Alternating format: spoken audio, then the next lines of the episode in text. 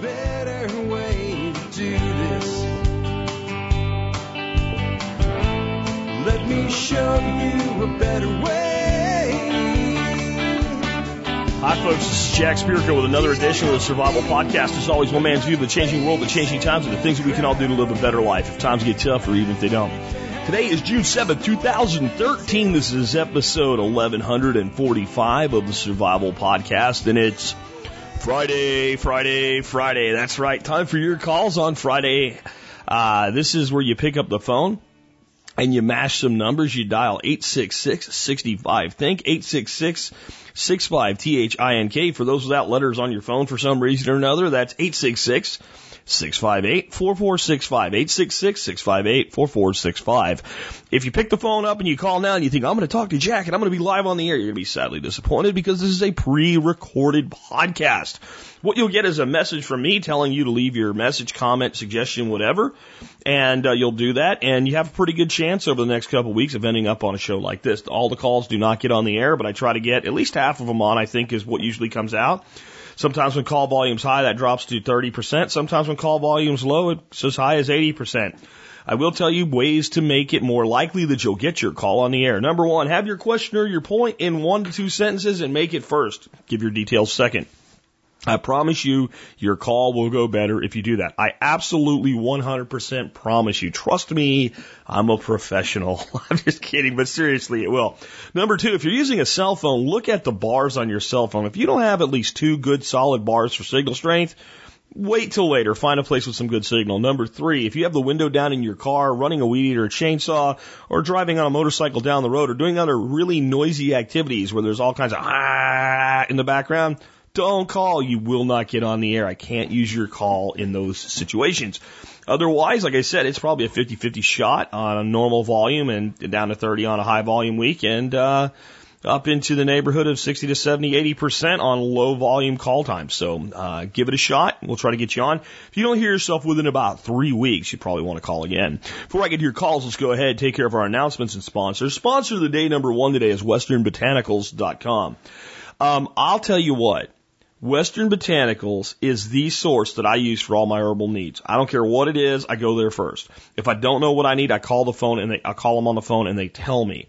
I get a discount of 25% because I am part of the member support brigade that I started. And that means if you're a member, you can get that discount of 25% as well. It's actually a premium membership. They sell for 50 bucks. You get it for free for your first year. So uh, give them a call and they'll set you up with that from your benefits area. But if it's herbal, and it's legal, you will find it at Western Botanicals. And if it's something you need to make a tincture or an infusion or something like that, you'll find it at Western Botanicals as well. And if you're like, I want to start with raw herbs and I want to do my own thing and I've got some of my own, but I need some other stuff to go with it, you call them up, they'll help you with that. If you're like, my back hurts sometimes, you call them up, they'll help you with that. And they might even tell you, you know what, for your problem, you need to go to a doctor. It's called integrity. It's called integrity. And that's why Western Botanicals is my choice for herbal supplementation. It should be your choice as well. And uh, they've been a sponsor now for about three and a half, four years. That says something too about the way they support this audience. Check them out today at westernbotanicals.com. And remember, if it's herbal and legal, they probably have it, all of it wildcrafted or organically grown. Next up, kind of fits well with Western Botanicals, herbs in a different way. Harvest Eating with the illustrious Chef Keith Snow, who now makes his home in the wilds of Montana. Chef Keith is an awesome guy that will teach you to make cooking a life skill. And if you don't think cooking is a survival skill, well, you've never lived on MREs for six months. You get real creative real fast when you have 12 things to pick from, and two of them are not really food, and two of them are, nah, and you're down to about eight that are actually edible. You get creative, folks, especially when all your meals are coming from a foil bag. It'll change the way you think. It changed the way I think having that experience in my past as a member of the military. Uh, it made cooking something I really wanted to learn. And if you're hunting, if you're fishing, if you're growing your own food, uh, if you really want to get the most out of it, knowing how to cook well is a great thing. Chef Keith will teach you that. He'll give you great recipes. He'll give you great techniques. And he has a line of seasonings and spices that are just absolutely awesome. Montreal steak, low and slow barbecue, and Ita- uh, Northern Italian are my favorites. I also love his grilled chicken and some other good ones there as well. Check him out today. Harvest Eating. Com. Next up, I want to remind you guys about walkingtofreedom.com. Are you tired of oppression? If you live in a place, oh, I don't know, like New York or California, get the hell out of there. Get over to walkingtofreedom.com, connect with other people who will help you figure out where to move in this republic. Vote with your feet. The last great act of defiance by the citizenry of a republic is to leave stupid states for better ones. There's a, no perfect state out there. We know that. My state of Texas is not perfect. But if I have to choose between living here and living under the oppression of the boot of the state of New York, guess where I'm going to be? Right here in good old Texas. Maybe you feel that way about your, your state. Maybe you live in Georgia or the Carolinas or Florida or New Mexico or Arizona or something like that. You feel the same way. Well, get out there and advocate for your state. Find people that would be good citizens of your state and help them make a new home. Remember, folks, the whole point of walking to freedom.com is it's easier to rent a moving van and make new friends than it is to live in a state of oppression. I also want to remind you guys real quick about TSP Mint, uh, the, uh, the the proof Sentinels with the uh, with the special uh, casings and all are almost sold out. You really need to get over there if you want one before they're gone. Uh, people have started now getting their their their uh, Mint uh, proof ants. Uh, and just are kind of blown away by the Sentinel with the ant back about how awesome the quality is. Some pictures have been posted on the forum and the blog. Uh, you might want to check those out, but uh, remember, those are a premium proof limited edition. If you just want silver cheap and you're a member of the Sport Brigade, how about a dollar ninety nine over spot in quantities of five ounces or more? Uh, we'll make more if you order more. I'll tell you that. Where there's plenty of them there. And uh, the mint has really gotten a lot better on delivery. We're still a little bit slow on certain things. Uh, you know, I'll, I'll be the first to admit that. I'm working with Rob and his team to speed that up, but everybody's getting everything they order. That's the important thing, and it's something you can't get anywhere else, and the price is awesome. I kick APMEX's ass on pricing at five ounces with custom made medallions versus their, you know, generic boring APMEX rounds. So that, that does say something about the quality and what's available from TSP Mint Dot com. Last but not least, do consider joining the member support brigade. You do that, you get exclusive content available only to members. You get discounts to Western Botanicals. You get discounts on silver. You get discounts from 40 different places. Your membership will pay for itself at 18.3 cents an episode. Uh, it's not hard for me to make a commitment to you that we'll be able to do that. Military, law enforcement, Peace Corps, active duty, prior service, first responders, EMTs, paramedics, firefighters, and things like that. Email me before, before, not after you join. but service discount in the subject line. Tell me a little bit about what you're doing or what you did if you're prior service. I'll send you a discount code that'll save you even more money on our members program. For more on the MSB, just go to the survivalpodcast.com and click on members and you'll find out all about it. All right. With that wrapped up, I do uh, want to get into the main stuff on today's show, but I'm not going to go to your calls right away because I have some important things to tell you, uh, that are going on. Number one, how'd you like to come meet me? And, uh, how would you like to come hang out with me? And uh, how would you like to get into an event an hour before everybody else does, and then sit down and we'll have a little discussion, questions, answers, things like that. But then look around, and every single person that you see in the seats to your left, right, front, and back are all members of this audience, so you can connect with them, and you can realize how big this community is, and form new relationships and friendships with people that are part of the TSP community in real life, press palms, trade business cards, stuff like that. Well, then come to Des Moines, Iowa if you can. Uh, I will be in Des Moines, Iowa on June 28th and June 29th. I will be there pretty much all afternoon on the 28th. My flight gets in the morning of the 28th, so I got to get in, get over there, uh, get a rental car, all that that stuff. But pretty much the whole afternoon of the 28th. The 29th, I'll be there all day from morning to close. Uh, we're going to do a members only, TSP members, not not members, TSP listeners only, early entry into the event. That means I'll come out and get you guys, bring you over to the stage. Everybody grab a seat and we'll chat. Uh, I might bring a couple of folks along for the ride, like Doc Bones or Na- Nurse Amy, or maybe some other people. Maybe I'll get Jackie Clay to come, so we have a little panel there to answer your answer your questions and do a kind of a TSP only thing for that. Uh, and then I will be presenting on Saturday from 1 to 3 p.m., from 1 p.m. to 3 p.m., six core permaculture techniques. And that's a presentation that's gotten a lot better since the first time that I did it. So I'd love to see you guys in Des Moines, Iowa.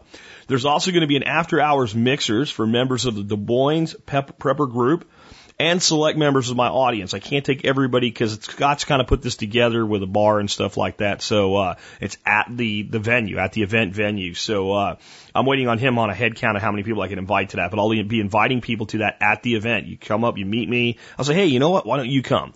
I am waiting to hear on what Friday night's going to entail, but I have a feeling I'm going to be pretty much free Friday night, so I'm probably going to set up a come one, come all kind of at a local watering hole brew pub, something like that, somewhere near the event for Friday evening as well. Um, so I'm going to try to meet as many of you guys as possible. I try to make myself very available at these events. I'd love to see you. If you come to these events, please do me a favor. Please don't walk up to me and say, hi, I just wanted to shake your hand. I know you're busy. I don't want to be in your way and leave. Don't do that. You can if you really want to, but please don't do it because you feel you have to. I'm there to talk to you. I'm there to meet with you. I'm there to be with the members of this audience. I might be busy. I might be talking to a ton of people. I might not be talking to a ton of people. If I'm at a point where I need a break, don't worry. I'll tell you. If I'm like, you know what, dude, I'm going to go grab a hot dog or something. I know that's not very paleo, but you know, I'm there and I got to eat something and I need a few minutes of downtime. I'll just say, look, I'm going to be back over there in 30 minutes. Come meet me there. So don't be afraid to come talk to me. That's why I'm there. So I wanted you guys to know that. Next, I wanted to remind you guys to start thinking about this. I've gotten some emails from you guys. I haven't really responded to anybody about this. Um, but I am going to run an internship program. And I've gotten some emails from people that are already interested in. I just want you to start thinking about whether this is right for you. It will be uh, a four month minimum, six month maximum internship. It's going to be on all aspects of TSP and permaculture, both. Uh, so there's one thing I want people to understand because some of the emails I've gotten with interest yet is this this this property is very early in development. There's not a lot of agricultural stuff to do, especially in the beginning of this internship, which will be midsummer. There'll be a lot of projects. Some of the projects will include things like uh, getting our, our, our brewing going again for us, uh, and putting together an all grain brewing system, building a, a, uh, multi keg keg system. I mean, that kind of takes you into the world of micro brewing. And there's some value adds I have for that for people that are interested in permaculture that, you know, basically if you get the internship, you'll find out what they are. Um, this is going to be kind of cool. It's going to be a lot of work, but it's not going to be a lot of work. And what do I mean by that? We're going to have a huge project list and I'm going to want an intern working on this stuff all the time, but it's not going to be like, why aren't you done with this yet or something like that. It's going to pay a small stipend of a hundred bucks a week, room and board. Uh, you'll come here, you'll live on site. I think it's best for a young person, but I'll take any age group, any, you know, this is good for male or female, doesn't matter. This is going to be after I get back from Montana, which is going to be mid July is when this thing will start. I will put out next week full details on it. This is the one thing I want to say based on some of the emails I've gotten so far. I want you to really think about if this is right for you. I want you to really read the description of the program. And then there's going to be a way that you're going to submit your information. And I want you to be completely, totally honest with, you know, answers to questions like, what do you hope to do after this? And understand that I'm not sure yet. I'm trying to find my place in life as an acceptable answer. Don't lie to me and tell me something you think I want to hear because what that might do is backfire because I might go, I don't know that you're going to get enough to be able to do that. And maybe you're better off WWOOFing for a fully functional farm at this point. So be honest and really think about whether this works for you or not. But it is going to be a great opportunity. It's going to have both the agricultural homesteading side of things and the business side of things to go with it. And hopefully we'll find the right person. I'm going to do that after I get back from Montana again because I don't want to bring somebody into the home that's only been here for a week or two and then leave Dorothy alone with that person for two weeks. I think that'd be very uncomfortable for everybody.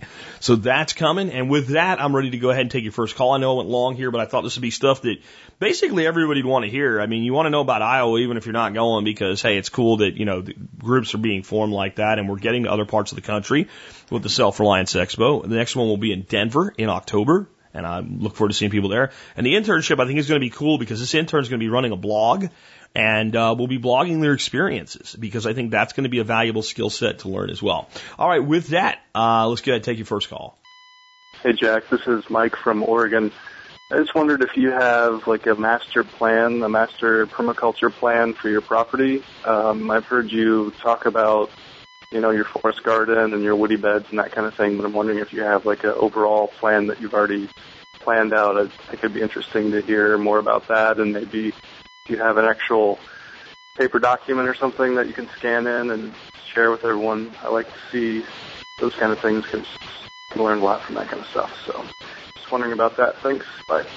You know, I don't, and I have two reasons for not having one. One is a good reason, and the other one is a limitation reason. The good reason is that um, hopefully around the end of August, beginning of September, somewhere. And I'm still waiting on Geoff to finalize these dates, and I need it done so I can make arrangements to to get you guys that want to come signed up, and that I can get equipment in place and everything like that. So I need to email him again today because I emailed him yesterday. I haven't heard back yet on the dates. But uh, Geoff Lawton's going to come here. And Geoff Lawton's going to do the mainframe design of earthworks throughout the property. Uh, for me to go start making my master plan when I have the master coming to make the master plan would just be a, a, a big mistake in my opinion. And my real plan is that when he is done, he will tell me the things he thinks I should do and I will take a look at that and I will do most of them. And then I will add to that design based on using it as the bones of the design. And I think it'll make my design much better. So why build why draft plans for your house when an architect is coming to to to do it for you? Is is kind of the way I see that. So I've got a guy that can do a much better job. That's one reason. Now I have these areas of the property like the urban showcase garden and my my vegetable garden and the stuff that we're going to be doing around the pool very soon Uh because uh, we put the pool and deck in and we, my wife and I just planned today how we're going to do that and you know, some of the things we're going to plant there and how we're going to make the underside of the deck attractive to the dogs without attracting them into the planter boxes and things like that. Uh, I have ideas for around, right around the house, like the zone one stuff. Um, and a lot of that should be drawn up. So there's my limitation reason. I can't draw. I mean, those of you that have seen my permaculture uh, series, I've gotten a little better with the whiteboard stuff. When it comes to trying to draw a, a, a diagram, like, so the house is here, a tree will go there, I, I almost have a dyslexia with it. Now, the good news with that is I'm about to get a lesson in July when, and I'll make sure that, you know, this intern is here for this lesson because this will be a cool add-on.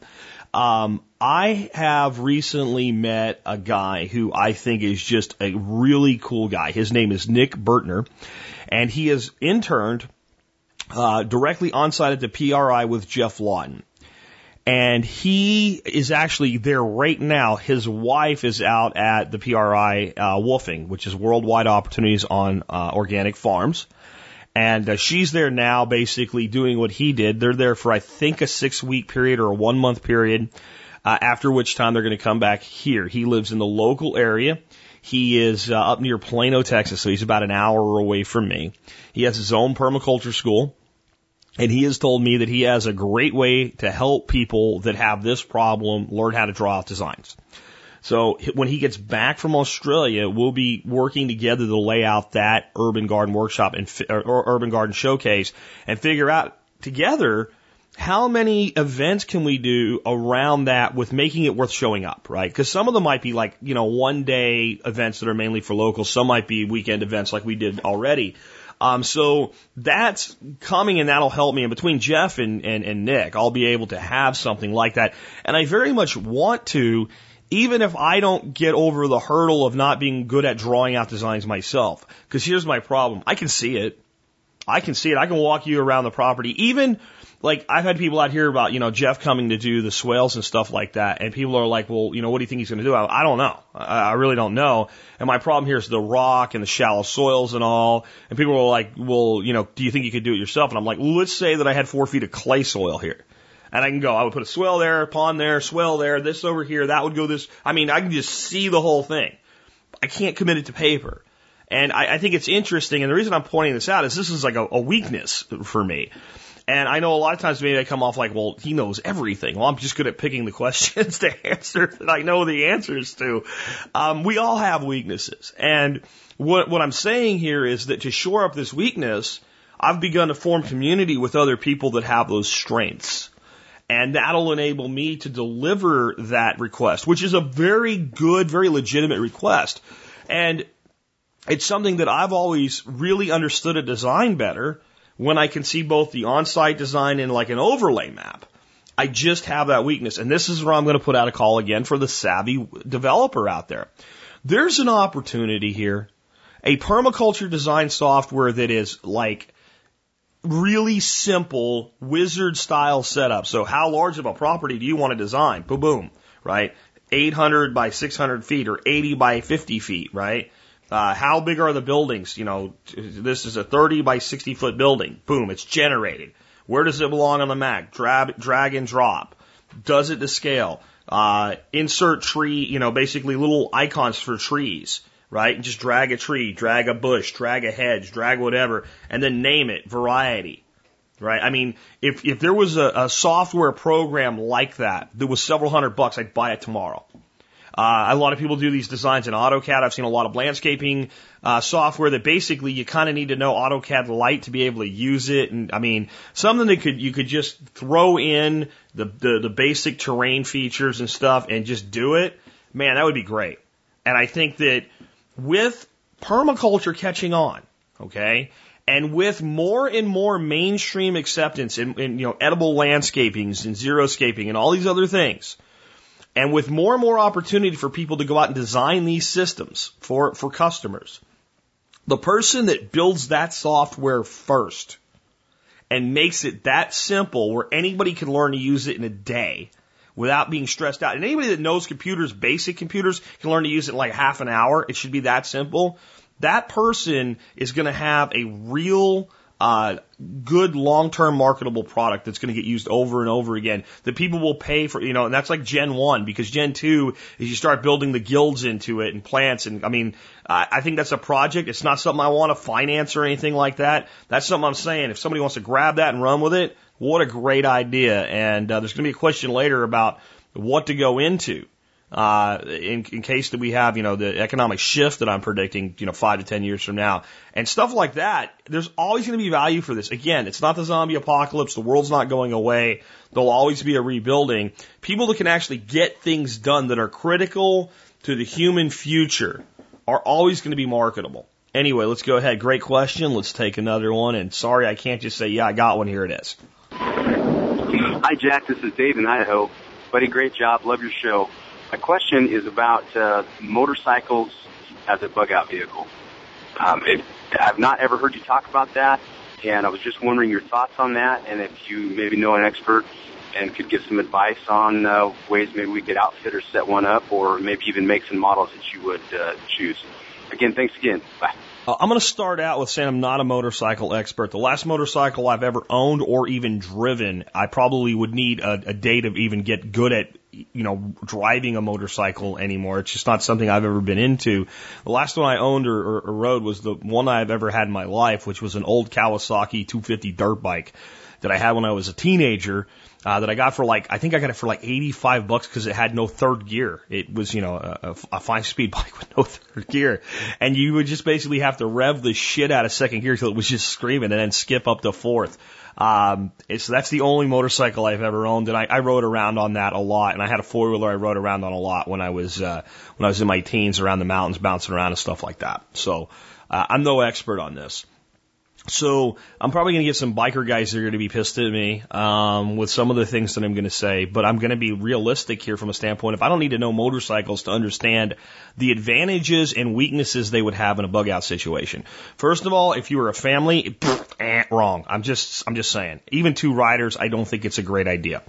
Um, if you have two riders, you need two bikes, and that would be a force multiplier in the first place and allow for greater logistics. So, um, I also think that the other problem with a motorcycle is a bug out uh, option is especially if you do have multiple people, uh, and some are, are riders and some are drivers, let's say, um, then you are in a situation where you better damn well have everybody that's ever going to depend on them able to actually use and, and, and drive and operate them well.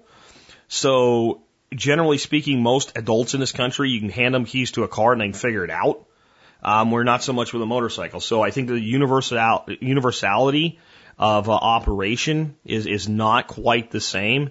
And you could get a situation where you don't even plan on having another person as a as a partner, and that can become a situation where they're a partner. And if somebody needs to drive because the other person's been disabled in some way, it would be great. You'd be much better off with a car, a truck, a Jeep, something like that. So those are some considerations. I know they're not reasons to rule it out altogether. They're just some considerations. The next is um, range. I've done some research, and from what I can see, I find guys on bikes uh, posting in forums on bike clubs about their range, all types of forums, and I see ranges that generally are running from 135 miles to 200 to 220 miles, and that's like the the what I see, and I see most of it, and I can't tell you. I know somebody's going to email us. There's this motorcycle, there's this big reserve tank, and it can go 400. I, I understand, you know, but I'm saying in general, the average bike seems to be pulling about 150, 170 miles of range. Um, what I'm going to suggest next, if you used a motorcycle as a bug out vehicle, will drastically change the range because one five gallon NATO fuel can And vehicles that average 40 to 60 miles per gallon will get you down the road quite a bit, another couple hundred miles. I would say if you're, this is going to be your plan, and this is going to be your only bug out vehicle, that it would make a lot of sense to have a motorcycle capable of pulling a trailer and having at least a decent trailer where you can put additional supplies, materials, reserve fuel, water, and other equipment uh, materials behind the bike. Now I know that trailer won't go everywhere the bike goes, but it will go on most roads and most dirt roads.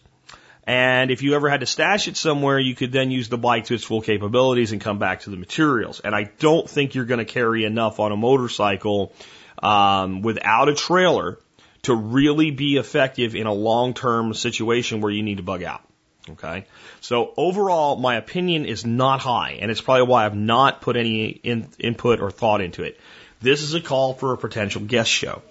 If somebody's really done a good job of building up bug out bikes and bug out bike technology to go along with it, love to have you on the show. Tell me all the ways that you can make this better. Let me tell you where I think a bug out bike excels. If you have a truck and trailer or multiple trucks or RV or something like that that can carry a bike or bikes, and you're able to use your main, you, you know, kind of convoy bug out, and that motorcycle then is a scouting vehicle, it's a chase vehicle, it's a resource uh, acquisition vehicle, um, it's a fast way to go into places you can't with a home base. I think that is where the motorcycle or the ATV, uh, UTV, things like that excel. I think that's where they have the greatest advantage as a as a multiplier of of force, distance, speed, agility, uh, adaptation, access that you just won't get with a big truck. There's places I used to drive that little Kawasaki motorcycle. If you tried to take a pickup truck in there, you would be dead. I mean, you would be upside down, sideways, backwards, somewhere. Uh, if you weren't dead, you'd be dead off the road. You weren't. You, that vehicle would not get through those locations. It, it's not possible. Uh, I think I took that bike in places where even some of like the rock climbing, boulder climbing jeeps and stuff could not have. Maybe they. I don't know. You know, there's some little trails and stuff that I wouldn't go. I'll tell you what, too. Um, the, the, the downside there is if it's that kind of place, you probably shouldn't be going there in a critical situation anyway. And even in safe situations now, some of the places I took that little beat up old bike, I wouldn't go there today. Um, in fact, just just my additional size, there's places where I, I would be less likely to want to go on a motorcycle today, because uh, I think I'm thinking right now about this one trail that ran around the kind of the backside of this old uh, strip mine operation that it was just stupid that I ever even went there, let alone some of the things that I did there. So the the other side of this concept of that a motorcycle can go places, do things, etc., that other vehicles can't, is in unless there's a really valid reason for using that capability, it's probably better that you didn't in a situation where there's less medical response time, uh, an injury is a much more critical thing, thing, and things like that. So. Those are my general thoughts. Again, if somebody's really kitted up a, a, a bike in a really cool way. I'd love to see pictures of it. I'd love to have you on the show. Even if it's something you think is like a 10 minute segment, hey, we'll, we'll get in touch, you know, around noon or something on a day and I'll blend it into another show, maybe even one of these shows if you just want to give me a little bit of information on it and some collateral to go along with it. Or if you think it makes a full show, fill out the guest form. Uh, with that, let's go ahead and take another call. Hey, Jack. Melissa in Illinois here. I had a question about U.S. savings bonds and when to cash them in. When our first son was born in 2010, he received quite a few savings bonds on his baptism, as that was our family tradition. My husband and I were nervous about them, and after some time had passed, we delicately made our concerns known to our family. So that when our second son was born, he received quite a few pieces of silver instead of savings bonds, so we were excited about that. My husband and I also have three savings bonds between us that have matured to a total of about $4,000. Uh, we got them when we were pretty young. And are you saying not to cash anything in unless you know what you're going to do or you have a plan of what to do with the money? So I'm thinking we cash ours in and either convert it to silver or put the money back into our homestead, um, erecting a, a large shed or putting it into uh, some hugel beds or something like that. Any advice you have would be much appreciated. Uh, we love the show. It's totally changed our lives. Thanks. Well, that's an interesting question, and it, it's uh, it's kind of a multidimensional question again, like many seem to be on these shows, because it, it it's both like a, a, a overview for everybody and then a, a situational view for you. So let's start out with the general way that I view bonds and U.S. savings bonds. I view them as good as cash plus interest because that's what they are. And any concern that you have about the economy, the value of the dollar, et cetera, and you think, well, maybe I'd be better off in cash than bonds is moot.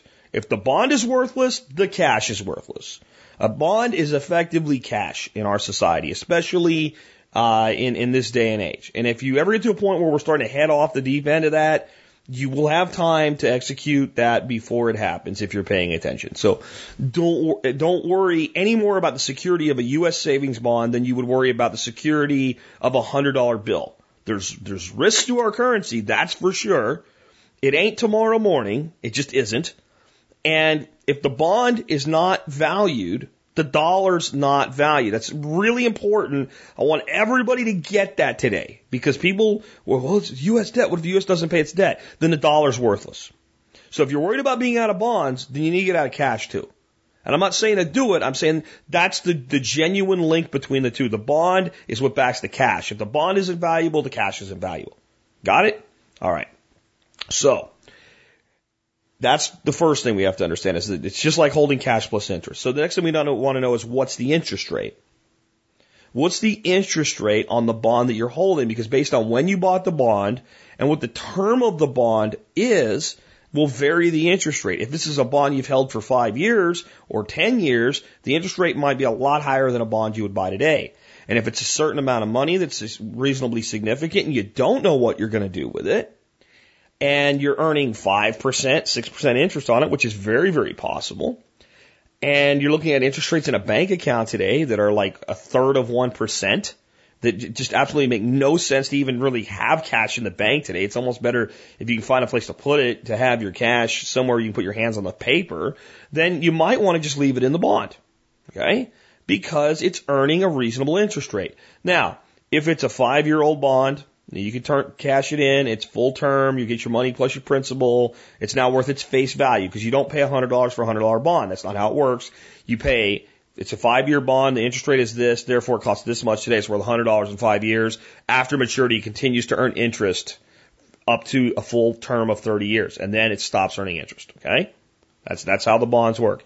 At, at that point, if it's a $100 bond, even if it's paying 5% interest, it's five bucks a year you know, it's just not that big of a consequence. If it's a $50,000, you know, bond or group of bonds and you're getting 5% on that, that's better than you're going to do anywhere else with a guarantee right now. So I'd leave it there. So now let's look at the two things that this caller has going on, two different situations. We've got a kiddo. Can tell me how long, don't know how long the bonds have been held, but kiddo has savings bond, bonds. Other younger kiddo has um, silver ounces and you want to kind of move the little kiddo, the bigger kiddo into the same position little kiddo is with silver. So here, what are the consequences for cashing in a bond? What, when early, before its date of maturity? Well, here they are. If you've held the bond for at least 12 months, you can just cash it in. And you'll get your principal. So if somebody paid 30 bucks for the bond on a $50 bond for whatever term, you'll get the 30 bucks plus all the interest. But if it's not held five years yet, you'll lose the last 90 days of interest. So if you held the bond for two years, you get the principal, okay, plus uh, seven quarters of interest or a year and nine months of interest, and you'll lose the last 90 days of interest. So the consequence is meaningless, especially on a small figure bond. So what that means is if you've held, if these bonds have been held by this child for more than a year, and you want to put them in a silver, and we're not talking about, you know, like a trust fund for college or something with good interest rates on it, then just do it. It's just not a big deal. Moving over to you and your husband, you have a couple thousand, you know, a couple three thousand dollars or whatever in bonds. Um, odds are it's not paying a huge interest rate, even with the amount you're talking about. It's probably not that big of an income that they're generating. If you have other places for that to be, uh, I would be completely okay with cashing that in and doing it. This is how I would look at it though. If the bonds weren't bonds, if they were cash in the bank, or if they were cash in a safe, or they were cash in an envelope stashed somewhere in your home, if it was cash, Would you spend it on this other thing? And if the answer is absolutely yes, if we had that $3,000 here in cash, we would build something on our homestead. We would put in a, a, small solar backup system. We would put it into silver. We would what fill in the blank with anything you would definitely do with it if it was cash in front of you right now. And assuming you've held them for at least 12 months, I would go ahead and cash them in and do whatever that is because it's the same as cash plus interest. Okay. If you say, no, I wouldn't do that. If I just had the cash, for right now, I would just let the cash sit somewhere. I'd leave it in the bank account. I'd leave it in the safe deposit box. I'd leave it in the safe. I'd leave it in the firebox, whatever. Then leave it as a bond because it's better than cash. Almost no matter what that bond is paying, it's paying enough to be significantly better than one third of one point interest in the bank today. So if you'd spend it, if it was cash, and if you're not going to lose out big, if it's not held less than 12 months, cash it and turn it if you would leave it as cash, leave it in bonds until you're ready to spend it. So I know that's a kind of a roundabout answer, but that's the, that's an accurate answer without going into financial liar crap about how that's for your future or something like that. It's not that much money. It's not that big of a consequence either direction, but it is a decent interest rate, most likely. If you've got saved this up over some time, you know, you might have some bonds paying four, five, six percent interest, you know. If, if you've got that, and you don't know what to do with that money, that's better than anything else you can do right now. So let it ride until you're ready to do something with it. Let's take another call. Hey, Jack. This is Big Mac in Northwest Arkansas. I got a question about uh, using a vacuum canner for storing seeds. Um, I built my own vacuum canner. I have an old pressure cooker and a vacuum pump, and I use it for a lot of different things. And I just want to get your opinion on using it to actually uh, store my seeds. Usually I keep several hundred dollars worth of seeds plus the seeds I've saved over the years. And uh, haven't really found a good way of organizing that and keeping them dry. And, and uh, I just thought maybe if I was going to organize them in quart jars, uh, you think there'd be a problem with that, or am I just uh, overkilling it? Uh, appreciate you and uh, all the stuff you do. Thanks. Bye. Well, simply put, I wouldn't do it. Um, I wouldn't go that far. I think that the biggest thing you can do, uh, first of all, when it comes to saving seed, is to get this thought in your head. There are certain seeds that don't store well for long periods of time. And generally, that's alliums like onion seed. They, they don't do well no matter what you do. You're looking at one to two years before a big drop off in the fertility rate so those you need to be growing out every year, replacing every year, or every third year, let's say, or something like that. And just accept that there's a couple things like that. Everything else really stores well. And what we need to remember about seed is that seed is designed to store in the harshness of Mother Nature. Let's look at a bean and how a bean reproduces in the wild. So a bean vine grows or bush grows and uh, bean forms. Some of them are picked by people. Some of them, you know, let's say in a hunter gatherer society, not a garden society. You know, some people, you know, guys go through and find them and, uh, squirrels nibble on them, mice get them, but some of them don't get taken. It produces a bunch. Uh, the beans get really, really fat inside the pods and the pods dry out in the fall. And it just hangs there. And eventually snow or rain or whatever beats it to the ground, but it's too cold for it to germinate. And detritus and stuff falls on top of it and it's wrapped up in that, you know, pod that's now all hard and rough and slowly being broken down. And the spring rains come and things start to get wet and damp and moist and the temperature warms up and the bean grows again. And that's how beans have grown in the wild for longer than human beings have been here. And uh, occasionally some might get transplanted through uh, being eaten and defecated and things like that. But a bean generally, when it's eaten, it's gone. It's done. It's over. It doesn't have a chance. So it has to, it has to live on the vine that way, or on the ground, or in detritus that way, and has to be able to make it through cold, wet, damp, miserable winter. And yet somehow the world turns green every spring, whether we do anything or not. So seeds are a lot more resilient with storage, especially for a season, than we give them credit for. That's the first thing we learn. The next thing we need to learn is that in that process, the one thing that's constant is the seed goes through a gradual cool down and a gradual warm up. There's not a lot of huge swings. 90 degrees one day, 13 degrees the next day, 105 degrees the next day, 4 degrees the next day. Climate generally doesn't work that way. So the biggest thing that seeds are not adapted to are rapid shifts in temperature. So if you want to store your seeds in, in, on a shelf in your house and you keep your house around 70 degrees, they'll do just fine. Chilling them may actually help extend that if you want to refrigerate them or something like that, fine. Um, but it's, it would be better that they were either refrigerated and only taken out when you're going to work with them and plant them or left in a room temperature. Because that swing in temperature back and forth, back and forth, that actually is something that's degrading.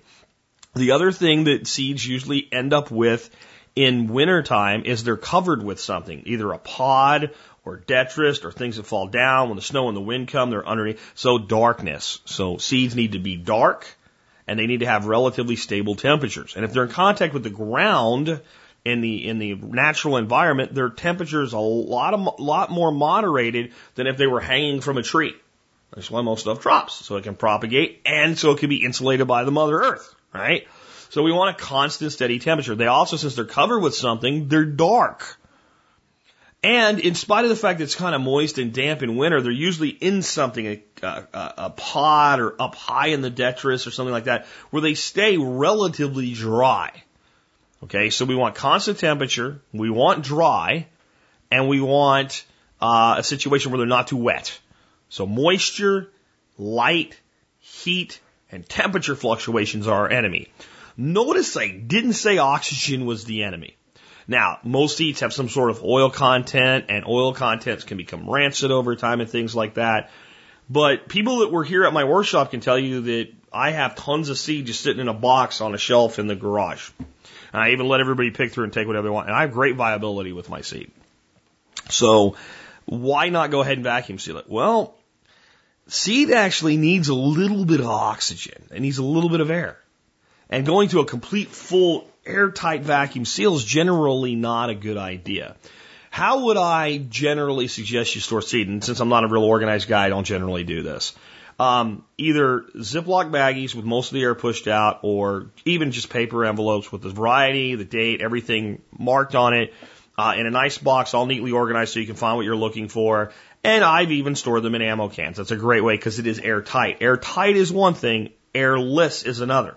So pushing out extra air, not getting that kind of balloon effect as temperature swings happen, all a good idea, but being completely vacuum sealed may do more harm than good. That's debatable. There's been data that's shown both, that it gets better, it gets worse, and it seems to come down to seed type, but instead of segregating your seeds, isn't it just easier to, uh, to do that? Now, if you wanted to take it up a little bit, well, get some, uh, resealable mylar bags, right? That's going to hold out light it's going to moderate your temperature, keep moisture out of there, and a desiccant.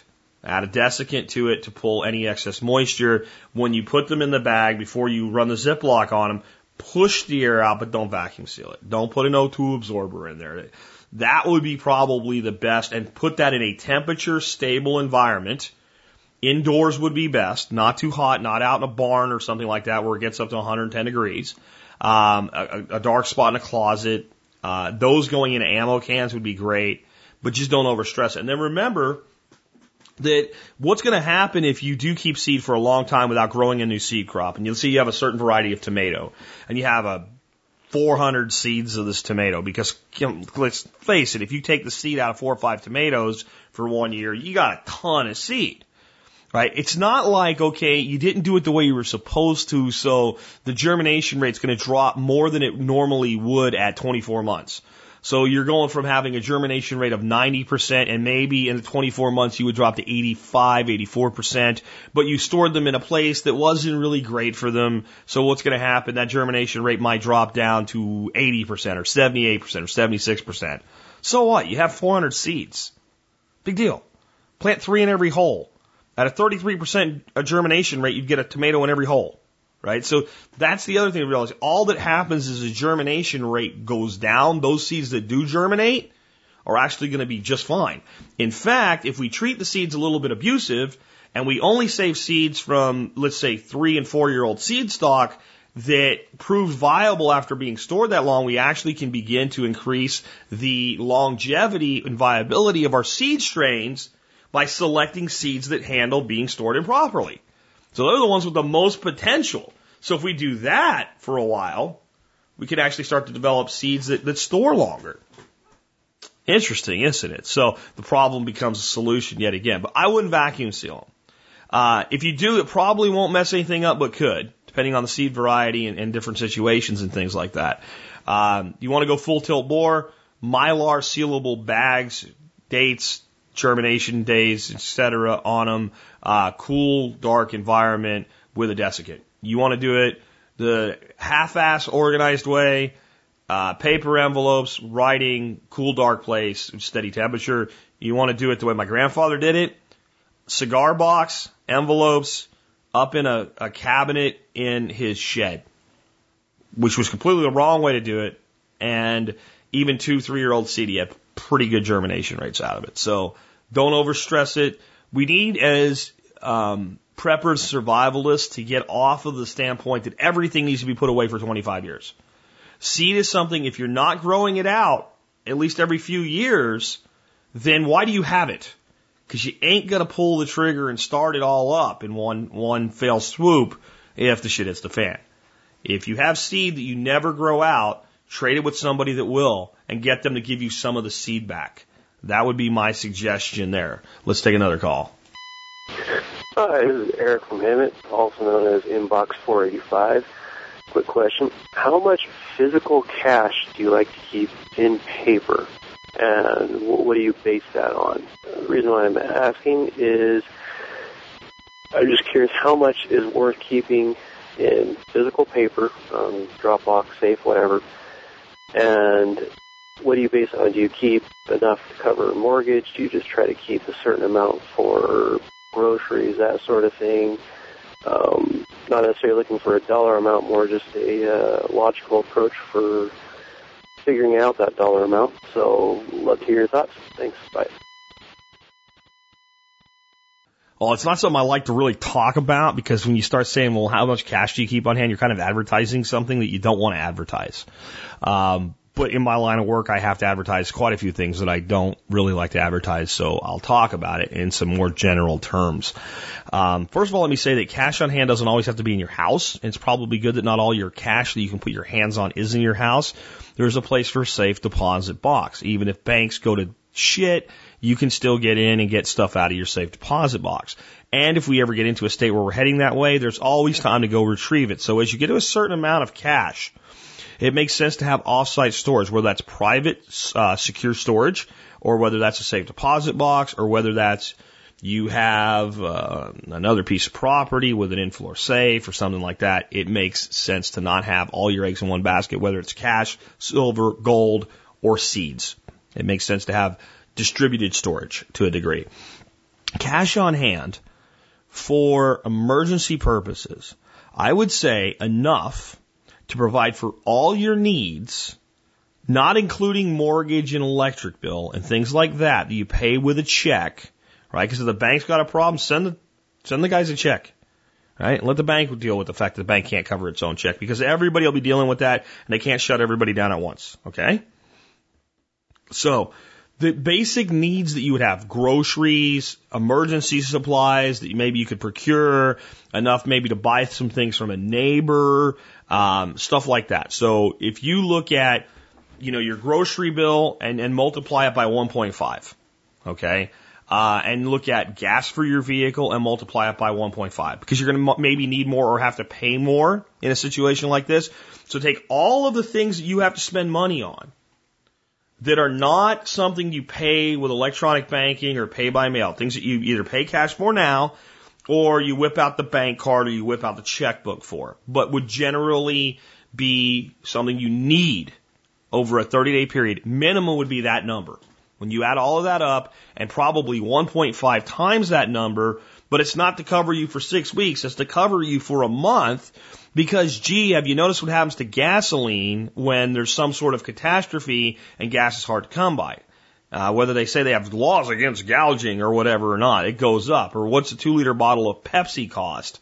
Uh, I think Johnny Mac said he paid like eight bucks for one because he just wanted to, because his wife likes it and wanted to give it to her during one of the uh, one of the hurricanes or something like that. So at least 1.5 times your cost of living minus electric, mortgage, and things like that. And more is a lot better. More is a lot better. And I'll tell you, when it comes to physical cash, I'm getting more and more of the mindset that it makes sense to have most of your cash in cash, maybe not in your home, but not in necessarily in a bank account either, because what is my incentive right now? If I have, let's say, a $30,000 savings account, right? So I have an emergency fund, I have, you know, like a 90 day living fund, whatever you want to call it like that, and just going to keep it in cash, period, and I'm not going to ever put it at risk. What is my incentive to keep it in a bank right now? Being a target for government authorities that might decide they want my money? Because what's my interest rate? Well, I mean, what is the interest rate at the average bank right now? Let me, let me check my own bank right now. I'm going to pause. I'll be right back. Well, you can see how little I pay attention to this because it's gone to the point of being. This is worse than I said. I said it was a third of a percent. Right now, my bank is paying one tenth of a percent, 0.01 percent. So what possible reason, what possible incentive is there for me to put my money on public display to every agency under God's green earth in a bank with a 0.01% freaking interest rate. It doesn't make any sense at all. And it tells you something about our economy. They're trying to force people into investments. And right now, they are. That's what stock, one of the many reasons the stock market's climbing. Oh, it went down recently. No, look at the overall trend for the year. Come on, use your brain.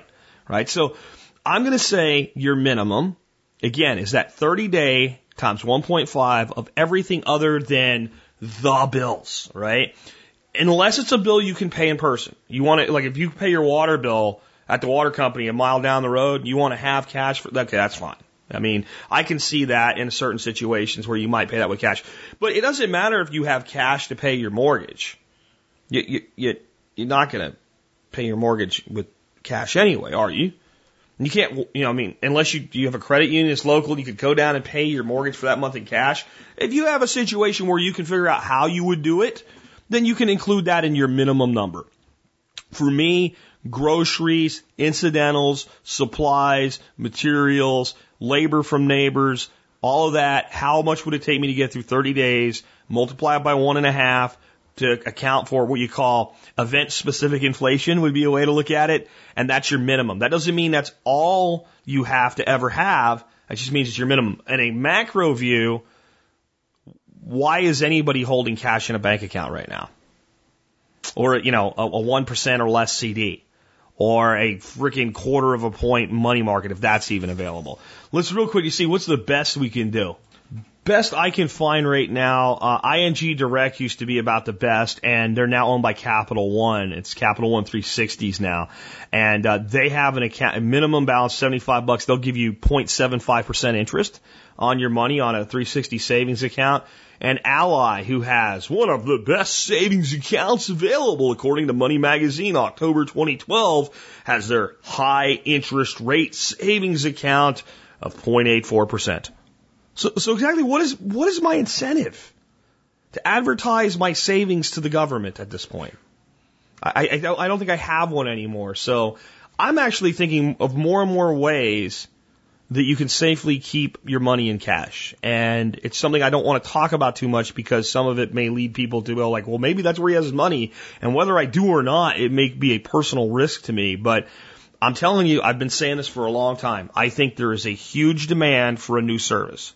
And I think that new service is a safe deposit style service by a company with as much security as a bank that's not a bank. It's just private storage. I know there's something sort of like that in Las Vegas, but I'm seeing this as something that any major market in America today, I think there's a market for this.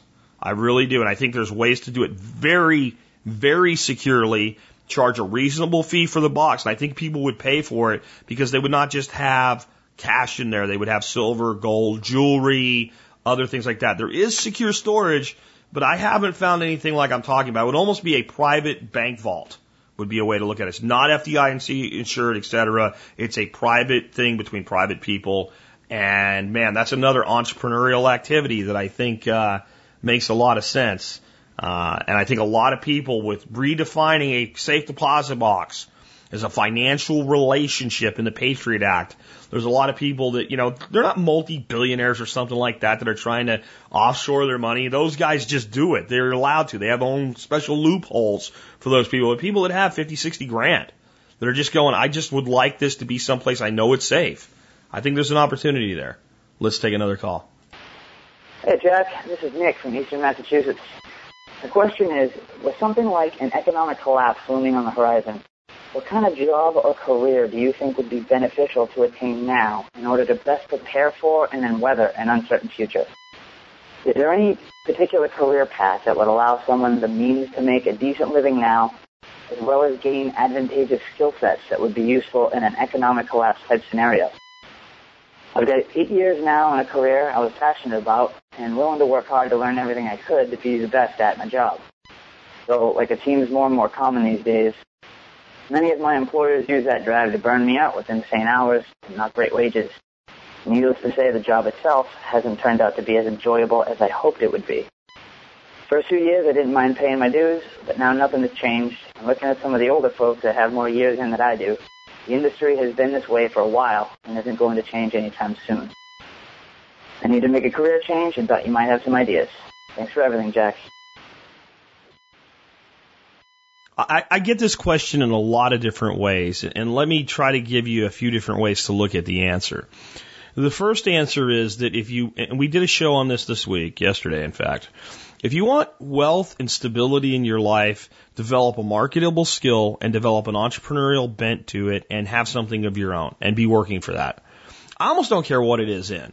Um, and I mean, that's, that's just really the, the case that you're talking about how your employer is just using your drive and, and basically wanting more out of you than he's paying you for. And duh, that's what employers do. I want to hire, when I was an employer, I wanted to hire the most hardworking individual I could, pay them as little as I possibly had to to keep them, and run the hell out of them until they got tired of it. I'll get somebody else to do it. Right? Because that's how you make money in a competitive environment, um, especially in certain industries. So, but that's pretty constant. Now, I was probably not anywhere near as um, truly that way as most business owners were. And it, it was probably to my own detriment. I tried to really take care of people. And a lot of times, what makes an employer a real bastard is people start out with that attitude. And you go out and you try to take care of your employees. And over and over and over again, employees abuse that and you get a thick skin on it. You just go, you know what? I give you a job. I pay you a salary. You don't want to work here, work somewhere else. And if I really want to keep you, and I think you're going to leave and I can afford to, I'll give you a raise. And if I can't afford to, I don't like losing you, but see you. And that, that's, I mean, that's just how business is because I've got somebody down the road trying to beat my brains in every day as a competitor and I can't afford to lose money or I can't afford to hire anybody. But you know who will take care of you? You will. So the, the first thing I would say is, is look towards some entrepreneurial path. That doesn't mean tomorrow. That doesn't mean you don't get a job and, and eventually develop your knowledge out of that job and then, you know, kind of apprentice path or something like that. That's fine. But uh, so that's the first thing. It doesn't matter what it is, you got to go there. The next thing I'd say is, I, I know some business people say this is terrible advice. Don't follow your passion. Follow your freaking passion, right? You're gonna bust your ass to build something. You can bust your ass and build anything into success. So why should you do something you hate? Right? There's an opportunity in just about anything out there that you have a real interest in because other people do too. Now, it might not be a direct thing, right? So you might love riding motorcycles. Okay. We had a comp, I'm just thinking of, I'm picking a random thing, but we had that today, so it's a great topic. You might love riding motorcycles. Now, well, I want to be passionate about riding motorcycles. So I want to be a competitive off-road dirt bike racer or a Pan Am cycle racer or whatever it is. I mean, I don't know the, the world of that place, but I'm just giving you some examples. Well, maybe you're not good enough. And maybe it costs a shit ton of money to get started in that. And maybe you can love it and think it's the greatest thing in the world and you can't get sponsors and you're just not good enough and you're not going to make any money doing that. Well, damn, that was my passion. That was my dream. No, no, your passion was motorcycles. So you could then go into outfitting, accessorizing, etc. motorcycles. And that's just one thing you could do. And again, I think that we need to think when you say an eco- economic collapse looming, it ain't tomorrow, folks. It ain't tomorrow. It ain't tomorrow. It ain't tomorrow. There's a lot of baggage left to be sorted out before this economy craps the bed.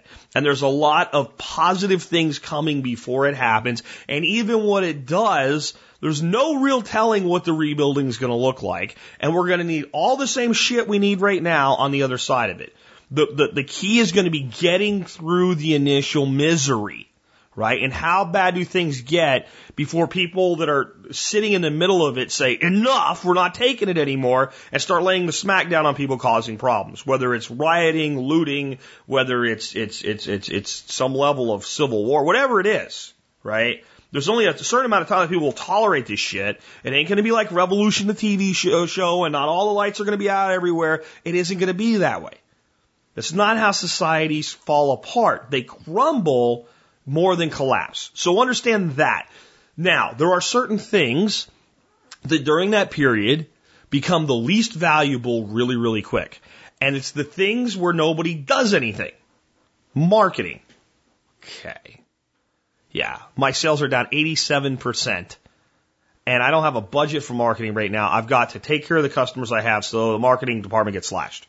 All right. Strategic business analysis. Okay. Consulting. Right. Uh, all, all these types of like non productive things. Nothing really comes out the other end. It's not that marketing's not valuable. It's that if you're going to be in marketing in that situation, you better be marketing your own shit. Okay? Seriously, because those jobs get really hard to find really, really fast. Any technology that's on its way out. Okay? Unless you're going to go into some antique niche version of it. Um, if you wanted to go into right now the book business, better be electronic. I have lots of books. I know people have an affinity for them. I do too. I'm looking at a whole library of books that are in my office right now, and I have gutted my book collection. So most of what I have now has certain significance to me. Okay? Well, there's a niche. But if you're going to be in the book business, you better be in electronic publishing or electronic delivery. And that's going to be tough right now because you got Amazon, right? So you got to look at it from that standpoint as well. What sectors are going to be the most valuable in the future? Food production, sustainable development,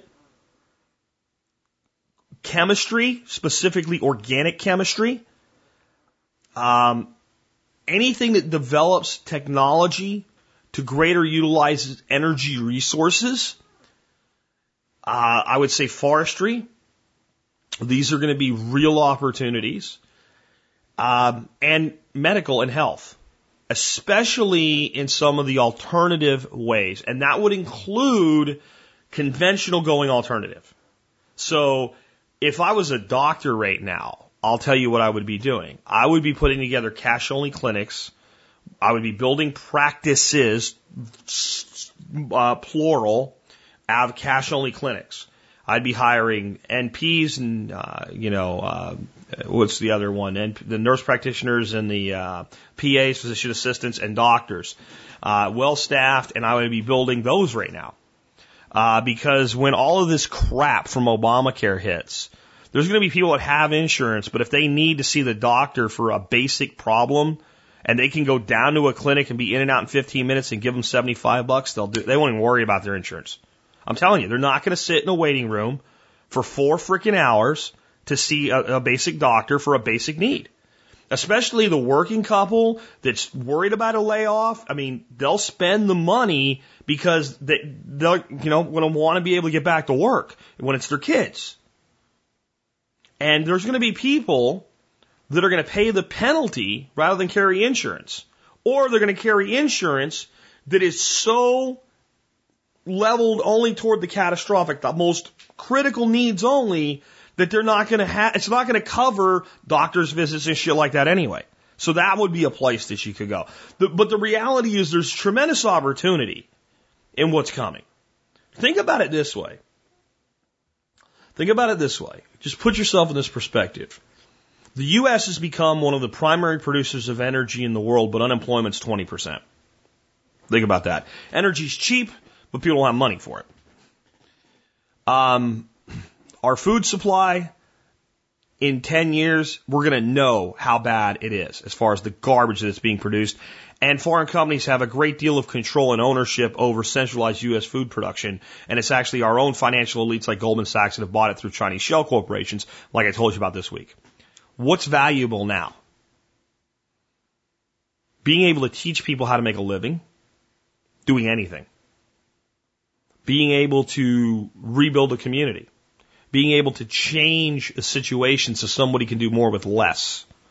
And all of those things are valuable today. But in the end, what do you give a shit about? You know, I mean, what, what is your passion? Let me tell you some other places though I think there's opportunity out there for, for people. The generalist repair, uh, slash handyman.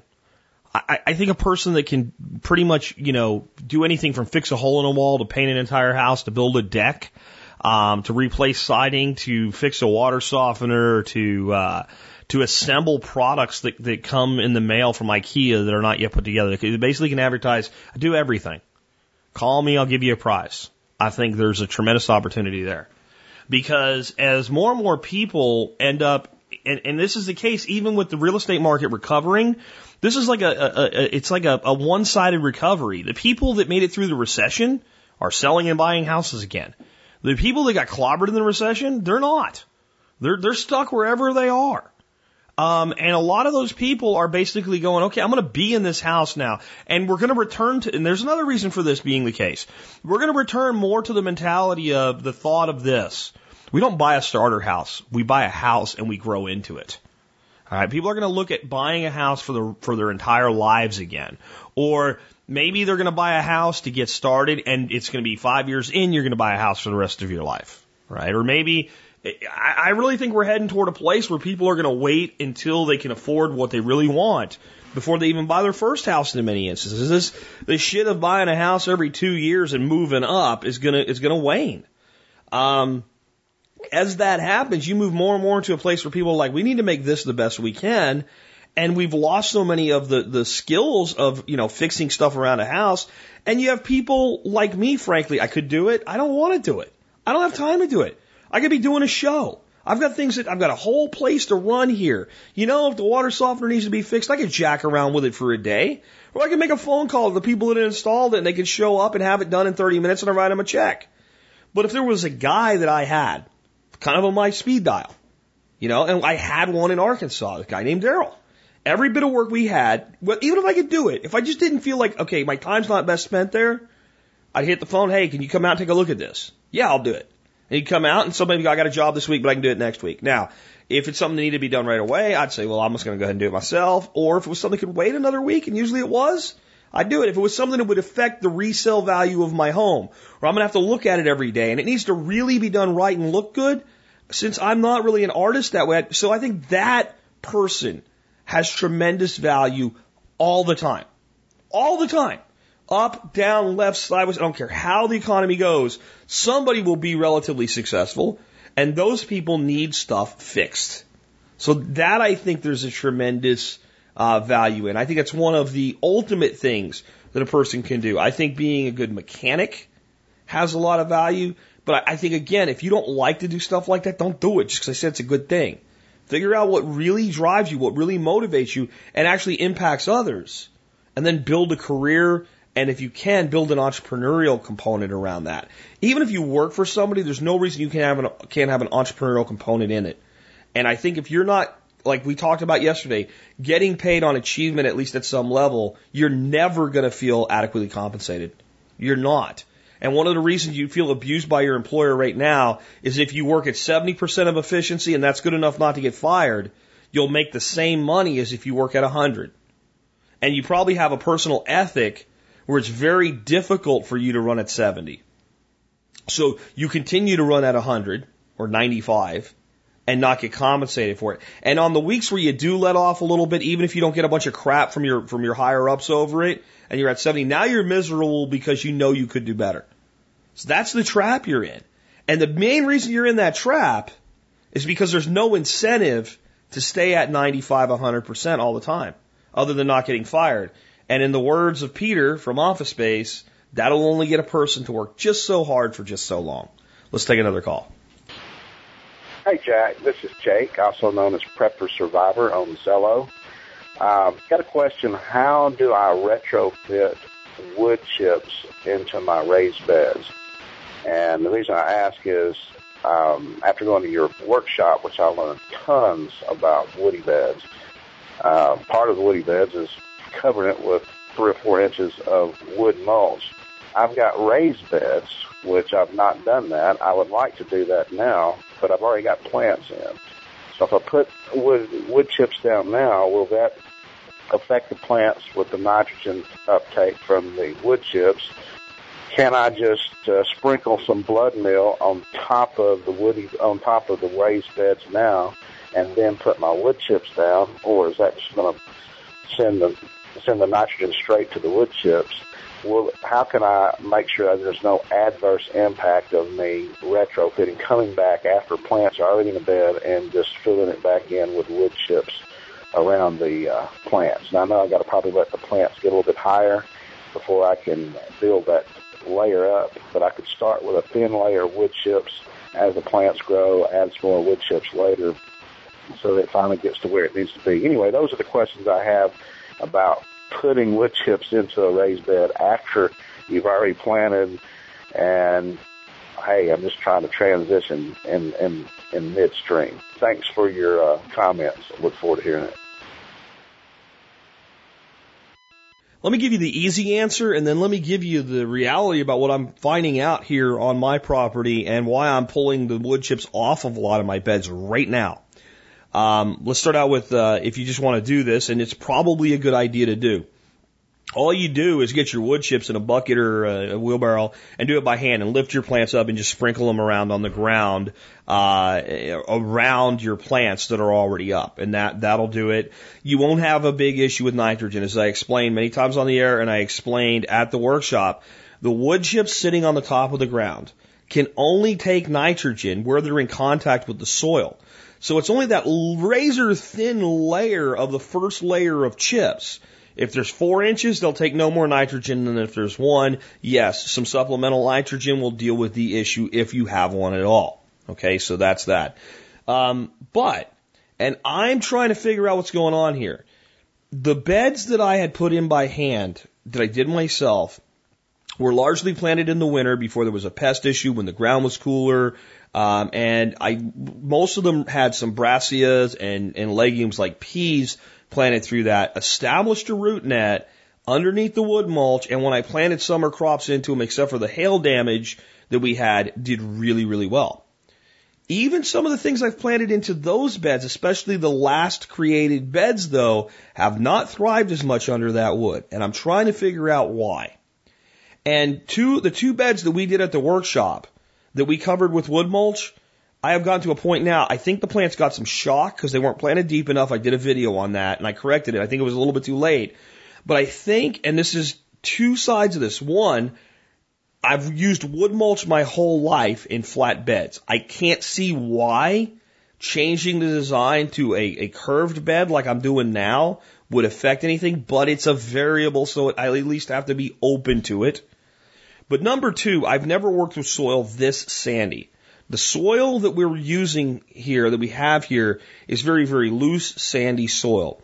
And I don't know if it's just too gutless to really work well right away with just a wood chip and a sparse planting.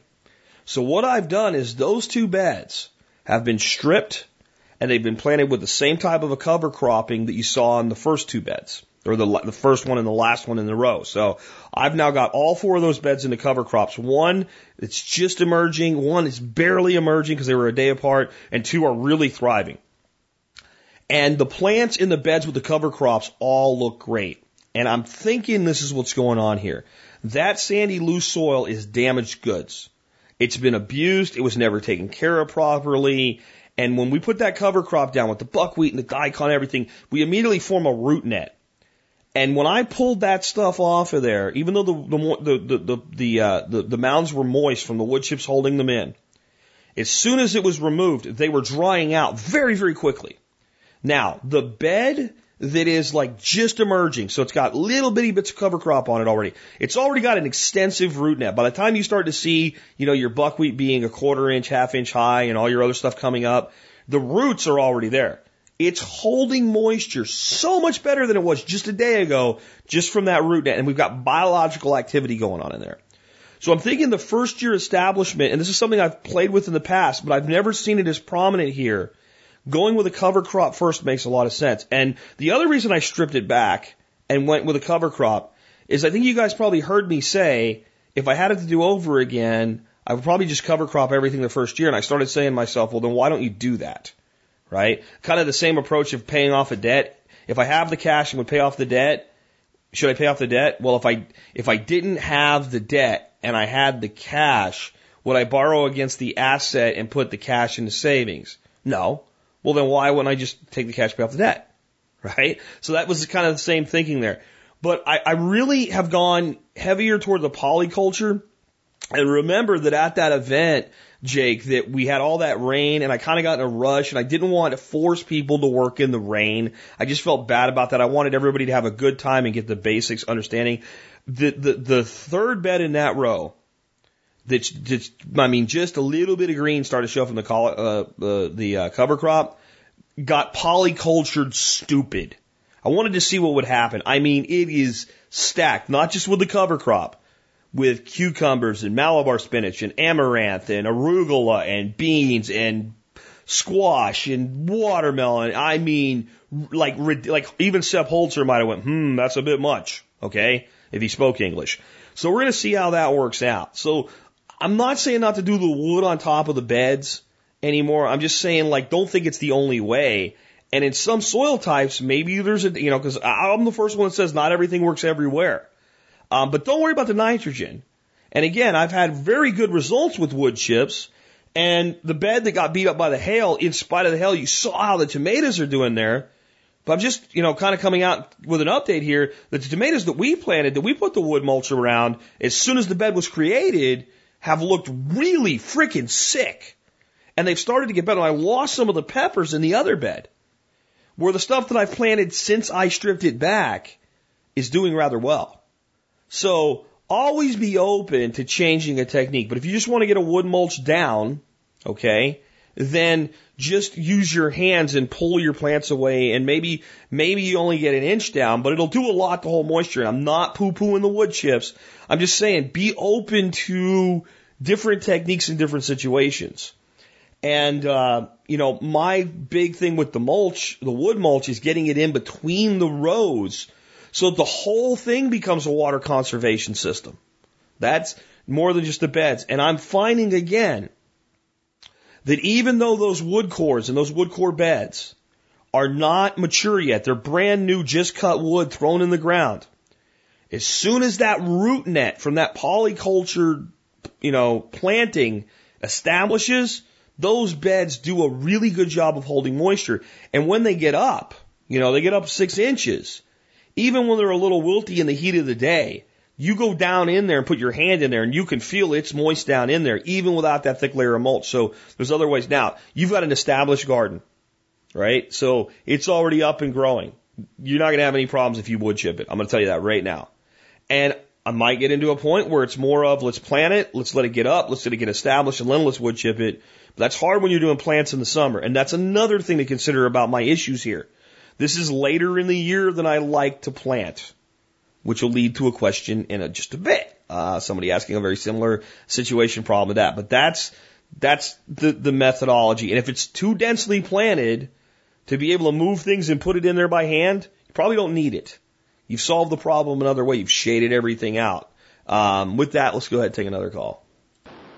Hi, Jack. We're trying to become more prepared and, and self-reliant, and I was wondering how you would take a garden that has already been tilled and make it into a no-till garden.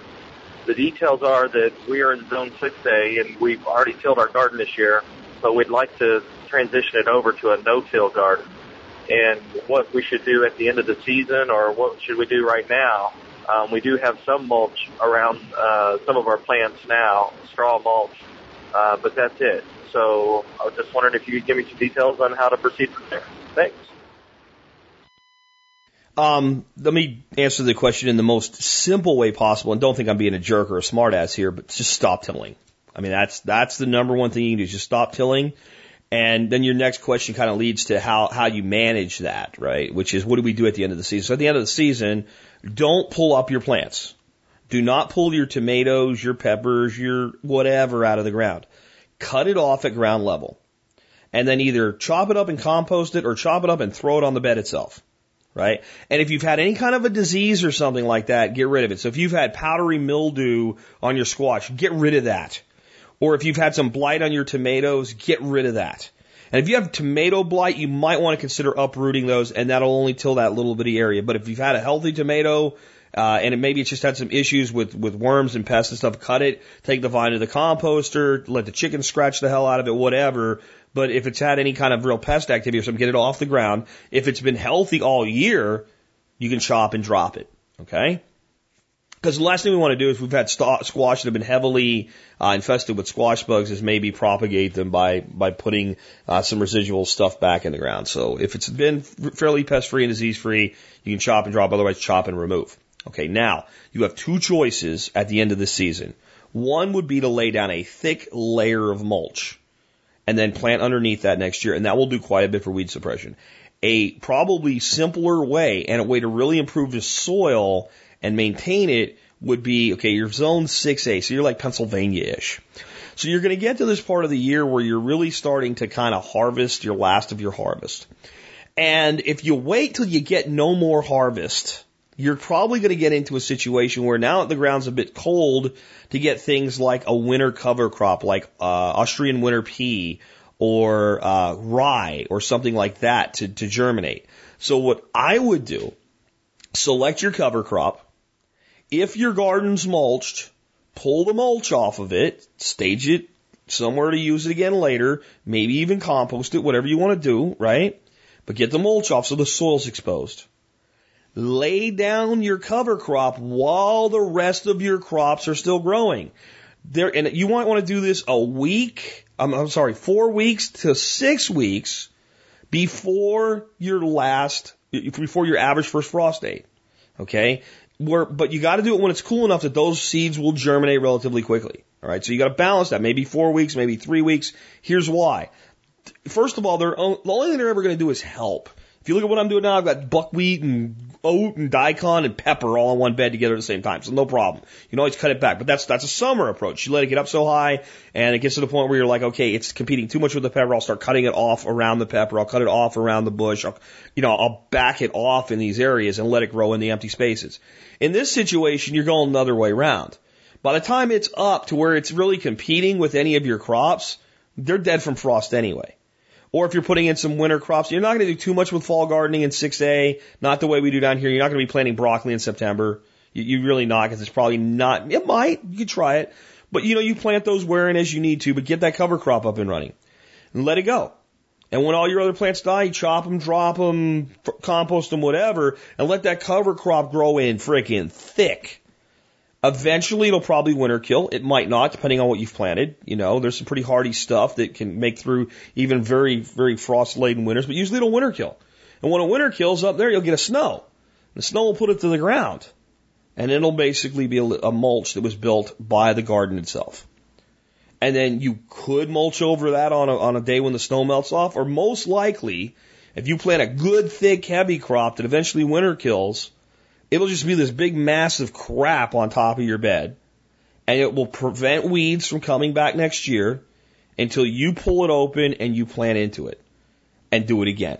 And do it again and do it again. That's one way. You could cardboard it and mulch it and in the spring cut through the cardboard and plant and that's going to work just fine. As much as I love wood mulch on a garden, and I do in spite of what I just said earlier, I'm telling you, if I can find untreated straw, and I think I've got a source thanks to a listener right here in the North Texas area, and I might run up there tomorrow and get some and do some testing on it with some legumes. If I can get untreated straw, I would much rather mulch a garden bed with straw that doesn't have an herbicide on it than wood. The thing about wood is you're not going to get wood that's laced with herbicide. That's why it's become my mulch of choice. I would prefer, I'll say it again, I would prefer straw. It rots faster, it does more so. Part of the cover cropping is we can grow cover crops that create straw. Buckwheat basically creates a straw product, right? A lot of it's going to go to the chickens, but it does create a straw. Uh, Cayuse oat creates a straw. Millet creates straw. All of those things can be cut and dropped. They'll dry out and form their own straw mulch beds. So I'm going kind of to this new approach now where it's let's plant the winter stuff and let it take over and die. And in my climate, it doesn't even die. If I plant Oat, uh, daikon, um, let's see what else, Austrian winter pea, things like that, vetch even will make it through most of my winters. Uh, even if it kind of like gets lethargic and kind of looks like it's dying back, as soon as you get a warm day, even in the middle of winter, all of a sudden it's up and running again. And, and that stuff by spring, I'm about to have to cut it down to get down in there. And then we're going to polyculture the hell out of it. And I probably won't use as much buckwheat and cowpea and things in the second year. I'll use a lot less of that. Right now I'm in a reparative mode, fixing this crappy soil, putting some guts into it. Because those of you that were here, it looks really good under the mulch but remember, the stuff you were looking at under the mulch has been under there for, for three months, four months, some of it. Uh, when you, when, when the stuff we just did, it stayed pretty gutless. So we didn't have something really hardy in the cool weather to put roots down like the brassicas that I did it with earlier. So again, I'll keep up on this, uh, evolving it. I'll try to do a video today and show you guys where I'm at with this and how I'm making some transitions and how I'm even probably going to go into some of the beds that are doing okay and strip them and go into more of this super heavy Holzer style polyculture. Uh, I'm starting to really dig what happens here, and uh, I played with it a little bit before, but it might get a little bit crazy now. Anyway, let's take another one. Jack, this is William in Amarillo, Texas.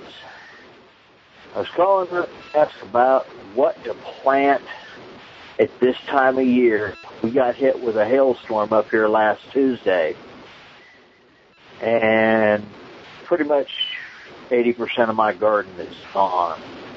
Probably more than that. Anyway, what uh, plant and get up big enough to do something before it's too late and still be able to survive the heat that we get here. Anyway, I would like to hear something as soon as possible on this. Good day and blessings. Ah. Uh, the key to getting it to work at this rate, and it's at this time, and it, it is tough, is you're going to have to water a lot until those plants are established. And I'm talking three or four times a day. Um, especially when there's, if you're going to go with seeds in the ground, you're going to put seeds in the ground, that soil has to be maintained moist. Let's look at plants that love heat and are, are fairly drought tolerant. Sorghum. Sorghum's a great example. Sorghum's so much more drought tolerant than corn. Huge root system. Uh, can handle the heat of Texas. Doesn't even give a shit. Doesn't care. But if you put a sorghum seed in the first half inch of soil and it goes from wet in the morning to bone dry all day long baking and then wet at night for five minutes and then bone dry by the midday the next day, it's going to have a hard time getting established. It might not even germinate. And a lot of people that put seeds in the ground this late, they're like, it didn't work. Well, that's why you, you can't have dry, dry seed germinate. It just won't, especially if it's baking hot in the ground. So you got to keep the ground cool. So one way we can do this is exactly what I've been talking about through this whole show. Get a, get a hold of a good cover crop mix and get it to establish and then cut holes in it. Just basically pull it out in the area that you want to plant into and plant into that and go with plants. It's not too late to go to Home Depot and Lowe's and, you know, little private nurseries and things like that and get a hold of very large, well established plants and plant those. Plant you know, four inch potted plants and up would be one way. And peppers and tomatoes aren't going to produce well in the middle of the Texas heat, but they'll establish, they'll survive, and they'll be thriving by the time you get to the downside of August and beginning of September. Then they'll produce out the butt. So that's one way. There are some plants that'll do okay right now. Beans, uh, just about any kind of bean will do okay as long as you keep it wet till it establishes. Give it a thin layer of mulch to try to keep the moisture in until it gets up, and then you can maybe mulch it a little bit heavier. Uh, that would be another way, or do the cover crop approach I do. Purple hull peas, cowpea, things like that. They'll they'll all handle this heat as long as you can get them germinated and established. Squashes, unless you're going to, do I don't know how much you're going to deal with squash bugs out there. Probably a lot less than I do. Um, The hard thing with squash right now is getting it established while when it's coming up, the squash bugs and the squash vine borers are like at their height now. So they're not even attacking a mature plant that they can decimate. They're at- attacking an emerging plant. So they can handle the heat. It's a pest issue now. Um, but here's the other side of the coin. You could go out there and just cover crop this in buckwheat. Just cover crop your garden in buckwheat. Cowpea too if you'd like to, right? So buckwheat cowpea mixture. Keep it moist. Within a week, it'll be up, and you can't stop it at that point if it gets watered enough to keep the ground somewhat moist. It'll hold a lot of moisture in. It'll shade. It'll choke everything out.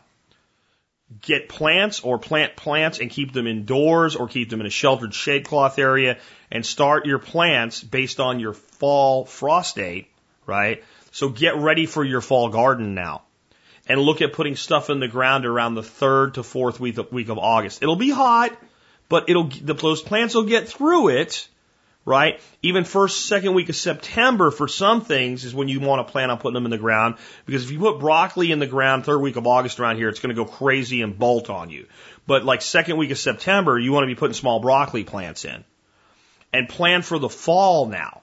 And you, there's a lot you can do around here between like September and November, and even a lot of things you can extend into November, even with frost, like lettuces and spinaches and stuff. And the way to have that that ground just perfectly weed free, no problems whatsoever, is plant the nuts out of buckwheat. And if it starts to die six weeks from now, chop it, pull it to the side, seed it again, and throw the old buckwheat on top of the new buckwheat. There won't be a uh, there will, we won't be a weed in that garden when you go at the end of the summer, and you'll pull in tons of pollinators and things like that. So that's another way to do it. And if you have multiple beds and you just haven't planted them all till now, maybe you go out and get some really mature plants, put a good mulch layer on one or two of the beds, make sure you water and then cover crop the rest and get it ready for fall. Because this is a tough period right now. But there are things you can, I mean, sorghum, there's plenty of growing season in Texas to plant now with sorghum. Uh, there's corn you can plant, but it's probably it's probably better to plant it for a fall corn crop. So you're better looking at like I know it sounds crazy, but mid-August, if you have the ability to keep things shaded and cool until that corn germinates and gets up, because you're looking at two weeks out. So now, if you're at like August, third week of August, when you're putting corn in the ground for a fall, a short season corn, in Texas, it's going to come up, it's going to germinate, it's going to get established, and it's going to go right into the cool fall. And guess what? All those corn borer worms and stuff like that, they're done for the year. So, those are some thoughts on that. It's not an easy situation, but there's a lot of different things you can do to try to get something salvaged out of it. If nothing else, go get, go build some, you know, water boxes, grow boxes, earth boxes, whatever you want to call them, self-watering containers and put plants into those where you can move them into different areas to moderate the temperature and do that while you cover crop and get ready for fall. If you just want to get some peppers and tomatoes and stuff like that. Anyway, let's take another one. Hey, Jack, this is Craig Cole from the Outdoor Podcast. I uh, just called to have a question about making tinctures. Um, I have some St. John's wort growing and uh, like to harvest it and make some tinctures out of it. And while I was researching, I found that you can use um, either alcohol or like an olive oil as the base. And I was wondering if you could talk about uh, the advantages, disadvantages of using alcohol versus um, an olive oil base and uh, my wife and I are not uh, big alcoholic drinkers, and just kind of had some concerns there. Uh, so I was wondering if you could just share some thoughts on making tinctures. Thanks. Have a great day. Not, not to be nitpicky or anything, but just to get the terminology right. If you make something with uh, with alcohol, uh, with herbs, it's a tincture. If you make it with oils, it's an infusion. Okay, so if you, and what's the chief differences there? Uh, most of the time, for something to be used topically, an oil is going to be better because it's going to penetrate the skin better. It's not going to evaporate as fast. It's going to do a better job of conveying it through the skin. Is one way to look at it. Uh, it certainly can be taken internally. There's no problem there. But how much? Because you know, oil you need too much oil in one shot, and you can kind of maybe have a little bit easier time going to the bathroom than you'd prefer with. But you'd have to you'd have to have an awful lot for that to be the case. So it's not really a big deal. Um, the chief difference is going to be the potency. Uh, an alcohol tincture of an herb is a very, very strong tincture because alcohol is very good at extracting everything from that herb and preserving it very, very well. where uh, an oil is going to have to be kept in a, a, a more, uh, let's say, temperature controlled environment. It has more potential to go rancid and it's not going to extract as much per ounce of herb to ratio as, as the alcohol will. So alcohol tinctures really excel for getting the maximum potency from an herb for internal use. Now, you're not a drinker. This is what I have to say, and I know I'm going to sound like a turd here. Wah, so what? It doesn't matter. And here's why. You're talking about making something out of, let's say, grain alcohol, that when you use it, you're going to use several drops of it. It's inconsequential. I, I don't care if you're a drinker or not, it, unless you have like some religious reason to never let alcohol touch your body. Um, and if you do, fine, then you're going to deal without having this as an asset.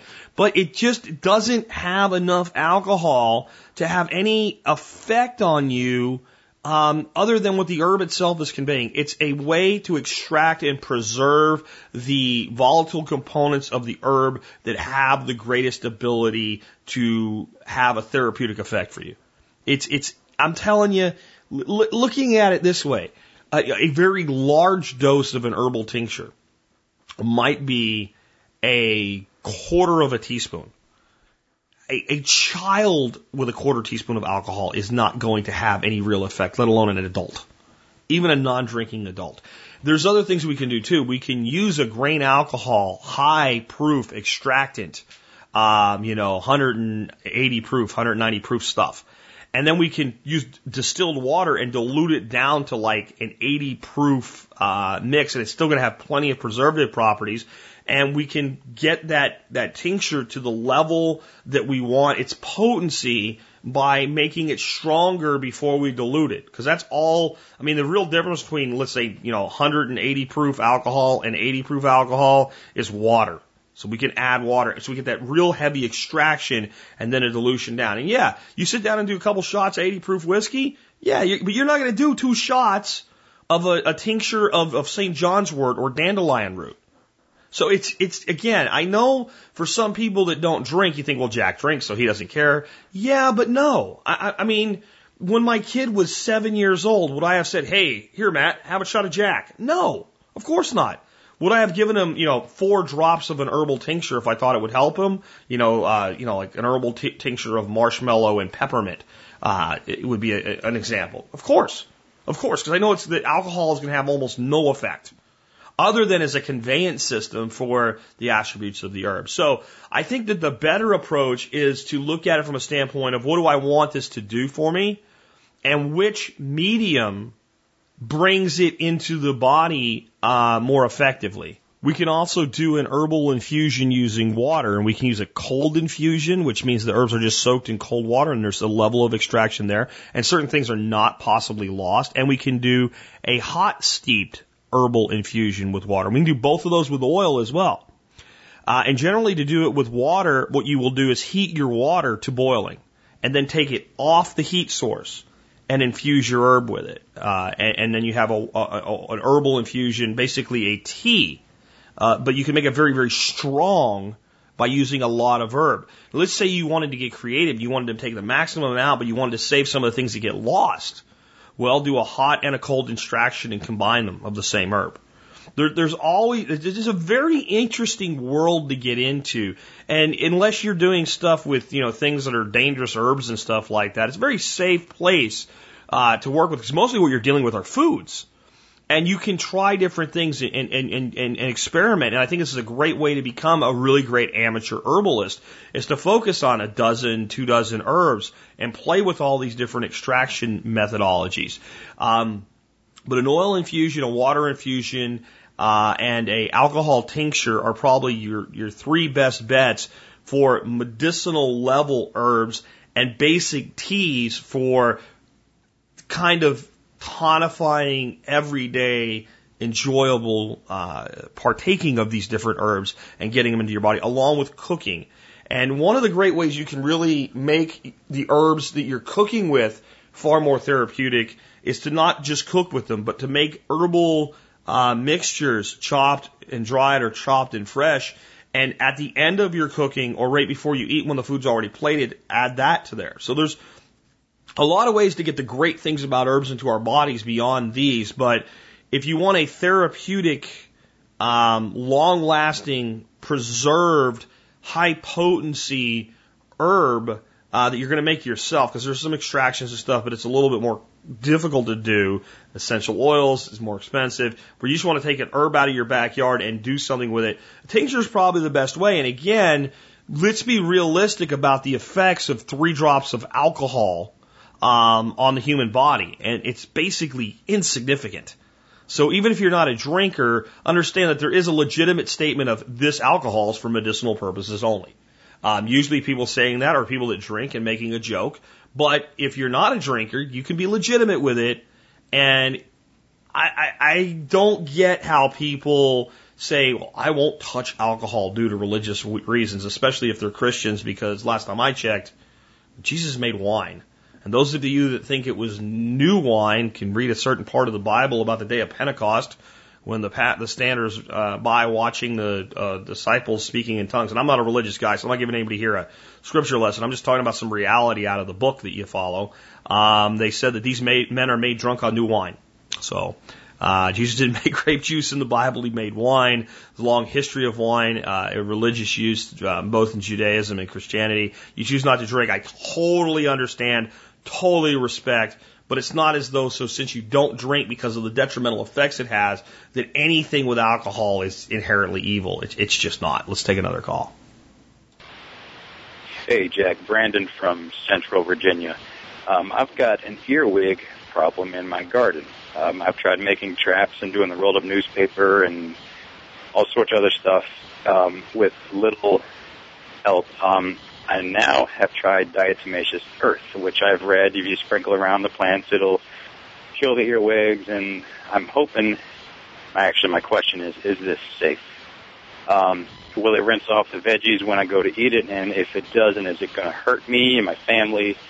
My other question is if I use diatomaceous earth in the chicken coop uh, for mites, if I do end up getting mites, and then I compost the litter is the diatomaceous earth going to hurt any bugs that do turn and cook the compost for me? Is that just going to end up hurting them and then I end up hurting myself with killing the compost process? Thanks a lot. Bye. Two sides to this one. Earwigs um, are often seen in gardens and often seen as a really big problem. They generally aren't. They aren't not a problem the way pill bugs aren't a problem. People see pill bugs and freak out and they see your plants munched on and chewed on. Pill bugs did it. Pill bugs don't eat anything living. They're they're a decomposer. Uh, they're a crustacean. They're not even an insect. Earwigs will munch on your lettuce and some things like that. But unless the population is huge, uh, most of the pest damage you see is probably not from earwigs, and they're also a predator. So they're an omnivore. They're one of the, the few insects that are really an omnivore at a single stage. There's insects that are omnivorous at different stages, like insects that are highly carnivorous in their larval stage and then highly uh, nectar feeding, uh, you know, at their uh, at their adult stage but there's not a lot of insects that are really true omnivores, and the, the earwig is. They'll eat dead matter, they'll prey on other insects, and they'll eat living tissue. So they can be a pest in large numbers. So you might want to thin them down if you have too heavy of a population, but understand they're doing some good things as well as bad. Uh, and unless you're actually catching them doing this, then maybe they're not the ones that maybe need to worry about something else. DE, as far as the safety of DE, DE is, is completely safe for you, uh, period. Uh, there are people that take DE as a as a tonic, basically. It, it it can't hurt you. It's not poisonous. It's not toxic.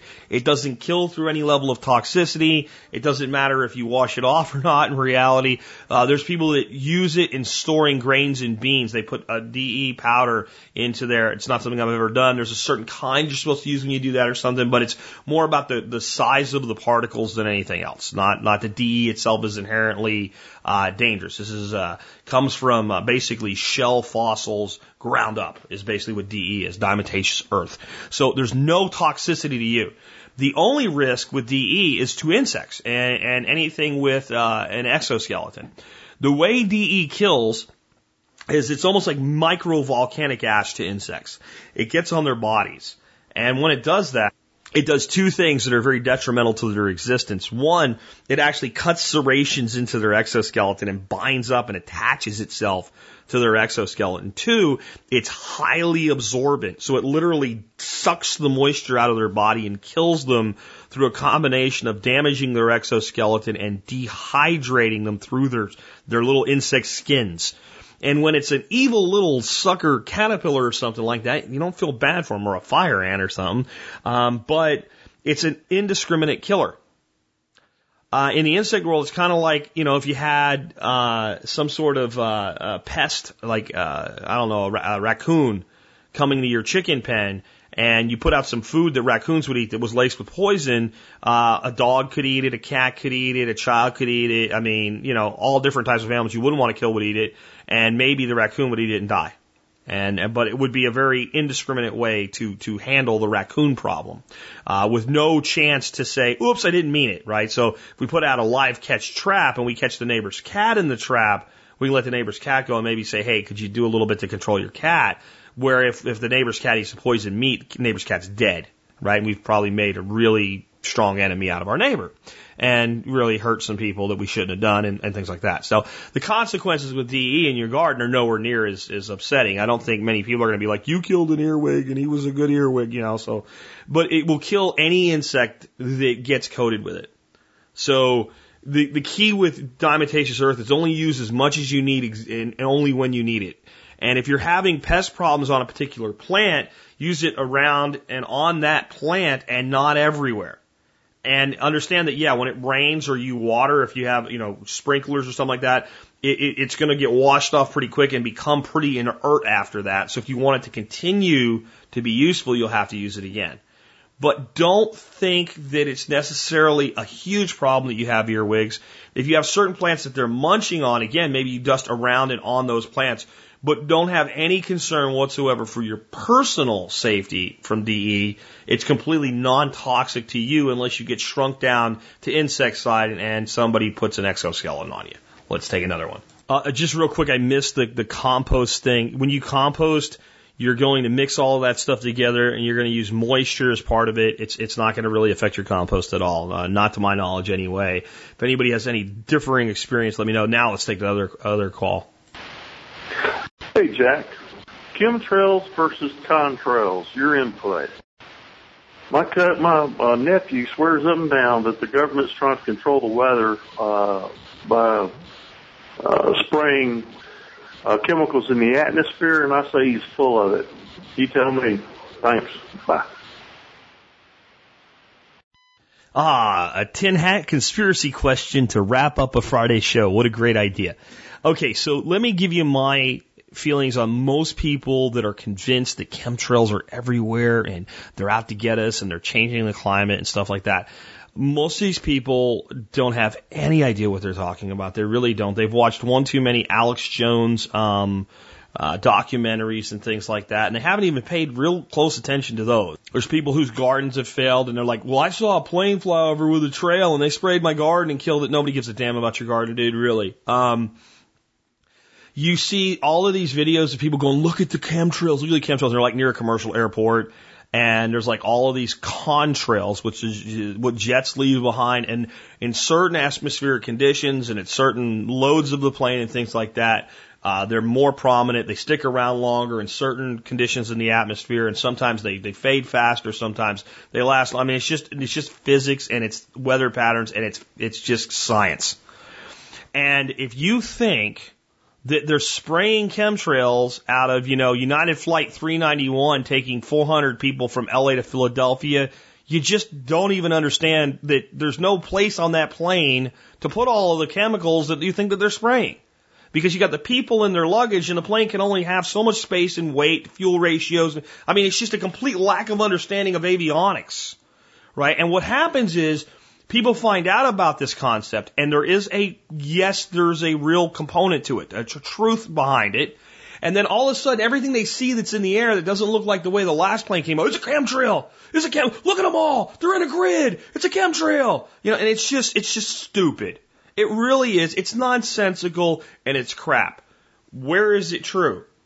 If you don't think that our government is screwing around spraying shit into the atmosphere to see what it does to climate, reflecting sunlight, messing around with other things they probably shouldn't be screwing around with. You're not paying attention. There's been entire documentaries on this, and I don't mean uh, Alex Jones documentaries, and I don't mean what in the world are they spraying that Jones didn't do, but he promoted. And there was some legitimate shit in that, by the way. There really was. I'm talking about like Discovery Channel documentaries, not about how it's a bad, evil thing, but here's what we're really doing, and this is why it's good. Okay? Like propaganda stuff saying, yeah, we do spray some stuff up there and this is what we're doing and we're trying to see like how much light would it reflect and if global warming really became a problem, could we ever do this and, and, and things like that. So there's truth behind the concepts of do they spray shit in the atmosphere they probably shouldn't spray? Yes. And would you call that a chemical trail? Yes. And would it be visible? In most instances, yes. But when you're sitting near DFW airport and you've watched 50 passenger planes take off and they've left these contrails and because they did they did something interesting that day because the atmosphere was really stable and the humidity was right and they kind of stuck around long you go that's proof dude! You need to take the foil off your frickin' head and stop being a moron and stop discrediting the real concern that maybe they're spraying some shit up there they shouldn't spray at certain times.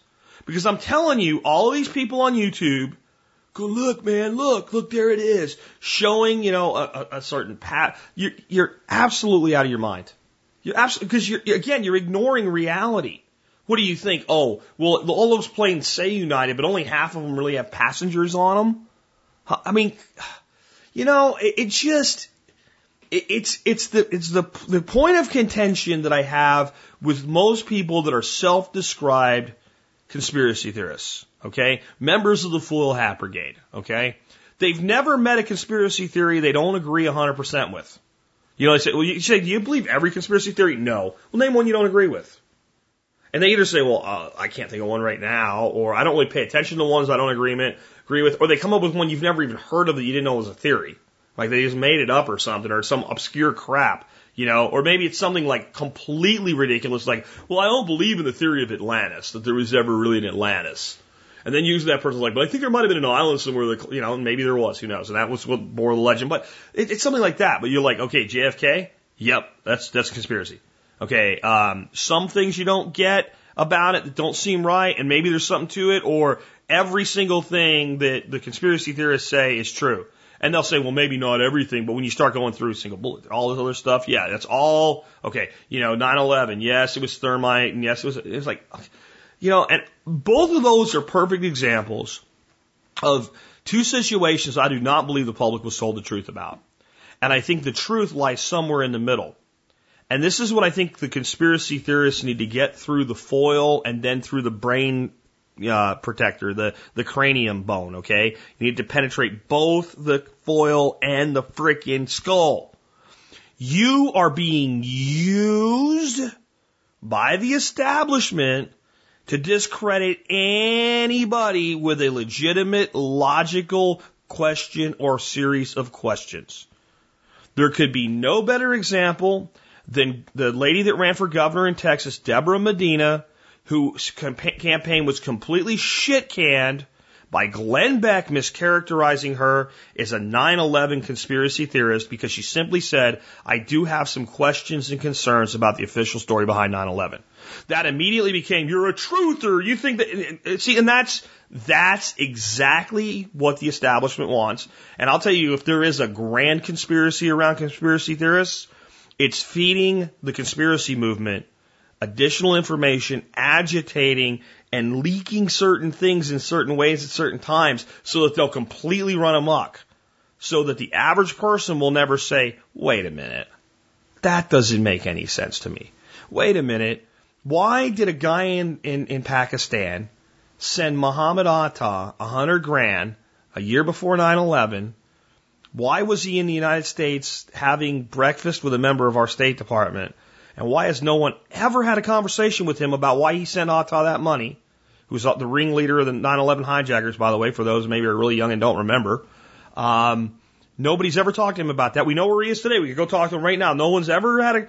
Wait a minute. That doesn't. That doesn't make sense. That doesn't make sense. It doesn't make any sense at all. The, the most rookie beat cop, if he was tracking down a murder and somebody sent the guy that committed the murder a bunch of money within a year, would have had at least a conversation. What's the connection? And the 9-11 report is, where the money came from doesn't matter. Okay, that's a legitimate question about 9-11. There's not an American with three brain cells firing at the same time that would, you know, get the conspiracy crap out of your head, take that in, that wouldn't go, gee, maybe, maybe, yeah, that's something we should look at. Okay? But when you're on it over and over and over again, and every ridiculous thing, even if let's say 10 ridiculous things are out there, and five turn out to be true, and five are completely fictitious, those five discredit the other five. And that's how you folks in the conspiracy movement are used as tools by the establishment that wants to keep the truth buried. There has to be a place for a logical analysis when things don't make sense. And if you connect every dot without fact, you come up with a picture so ridiculous that all the people that are just basic, everyday, moderate people won't listen to you. So your friend, your brother, I don't remember if you said his brother, your cousin, your friend, you need to explain that to him. Maybe have him listen to this. Because I think there's some really great questions that have never been answered about many major events that have occurred in history that we wouldn't have any knowledge of if it wasn't for the people that dig into these conspiracies. But if you don't ratchet it back a notch or two and stick only to fact and things that are verifiable and not, well, this guy's a scientist and he says, I don't care. I can produce scientists to say, I can produce two scientists with the same data to give you completely different conclusions about the same issue. So that doesn't prove anything. You gotta prove it. You gotta prove it. Or at least you gotta open the question and then call for a legitimate review. That's how you get into this stuff. And hey, I don't have all the answers. I don't pretend to. But if you think every Delta jet and United jet, etc., that leaves something behind it has a chemtrail, I'm sorry. You are wasting brain power on things that could be better spent elsewhere. If you think that maybe our government is engaged in some uh, practices and experimentation that might be of concern for all of us, well, then investigate that and stop taking photos of your your cousin's uh, a, a United flight saying that even though it was full, it was spraying chemtrails over DFW Airport. And with that, this has been Jack Spirko with another edition of the Survival Podcast, helping you figure out how to live that better life if times get tough, or even if they don't.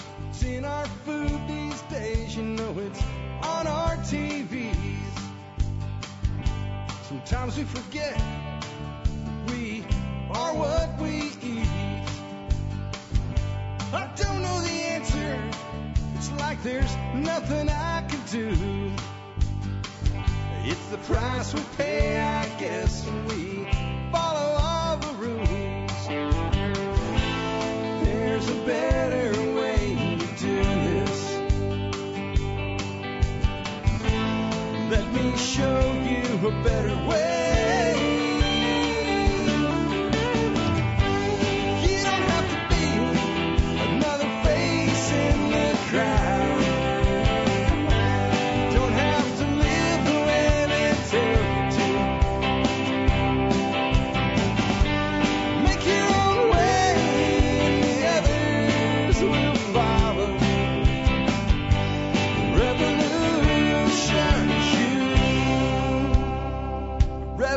Revolution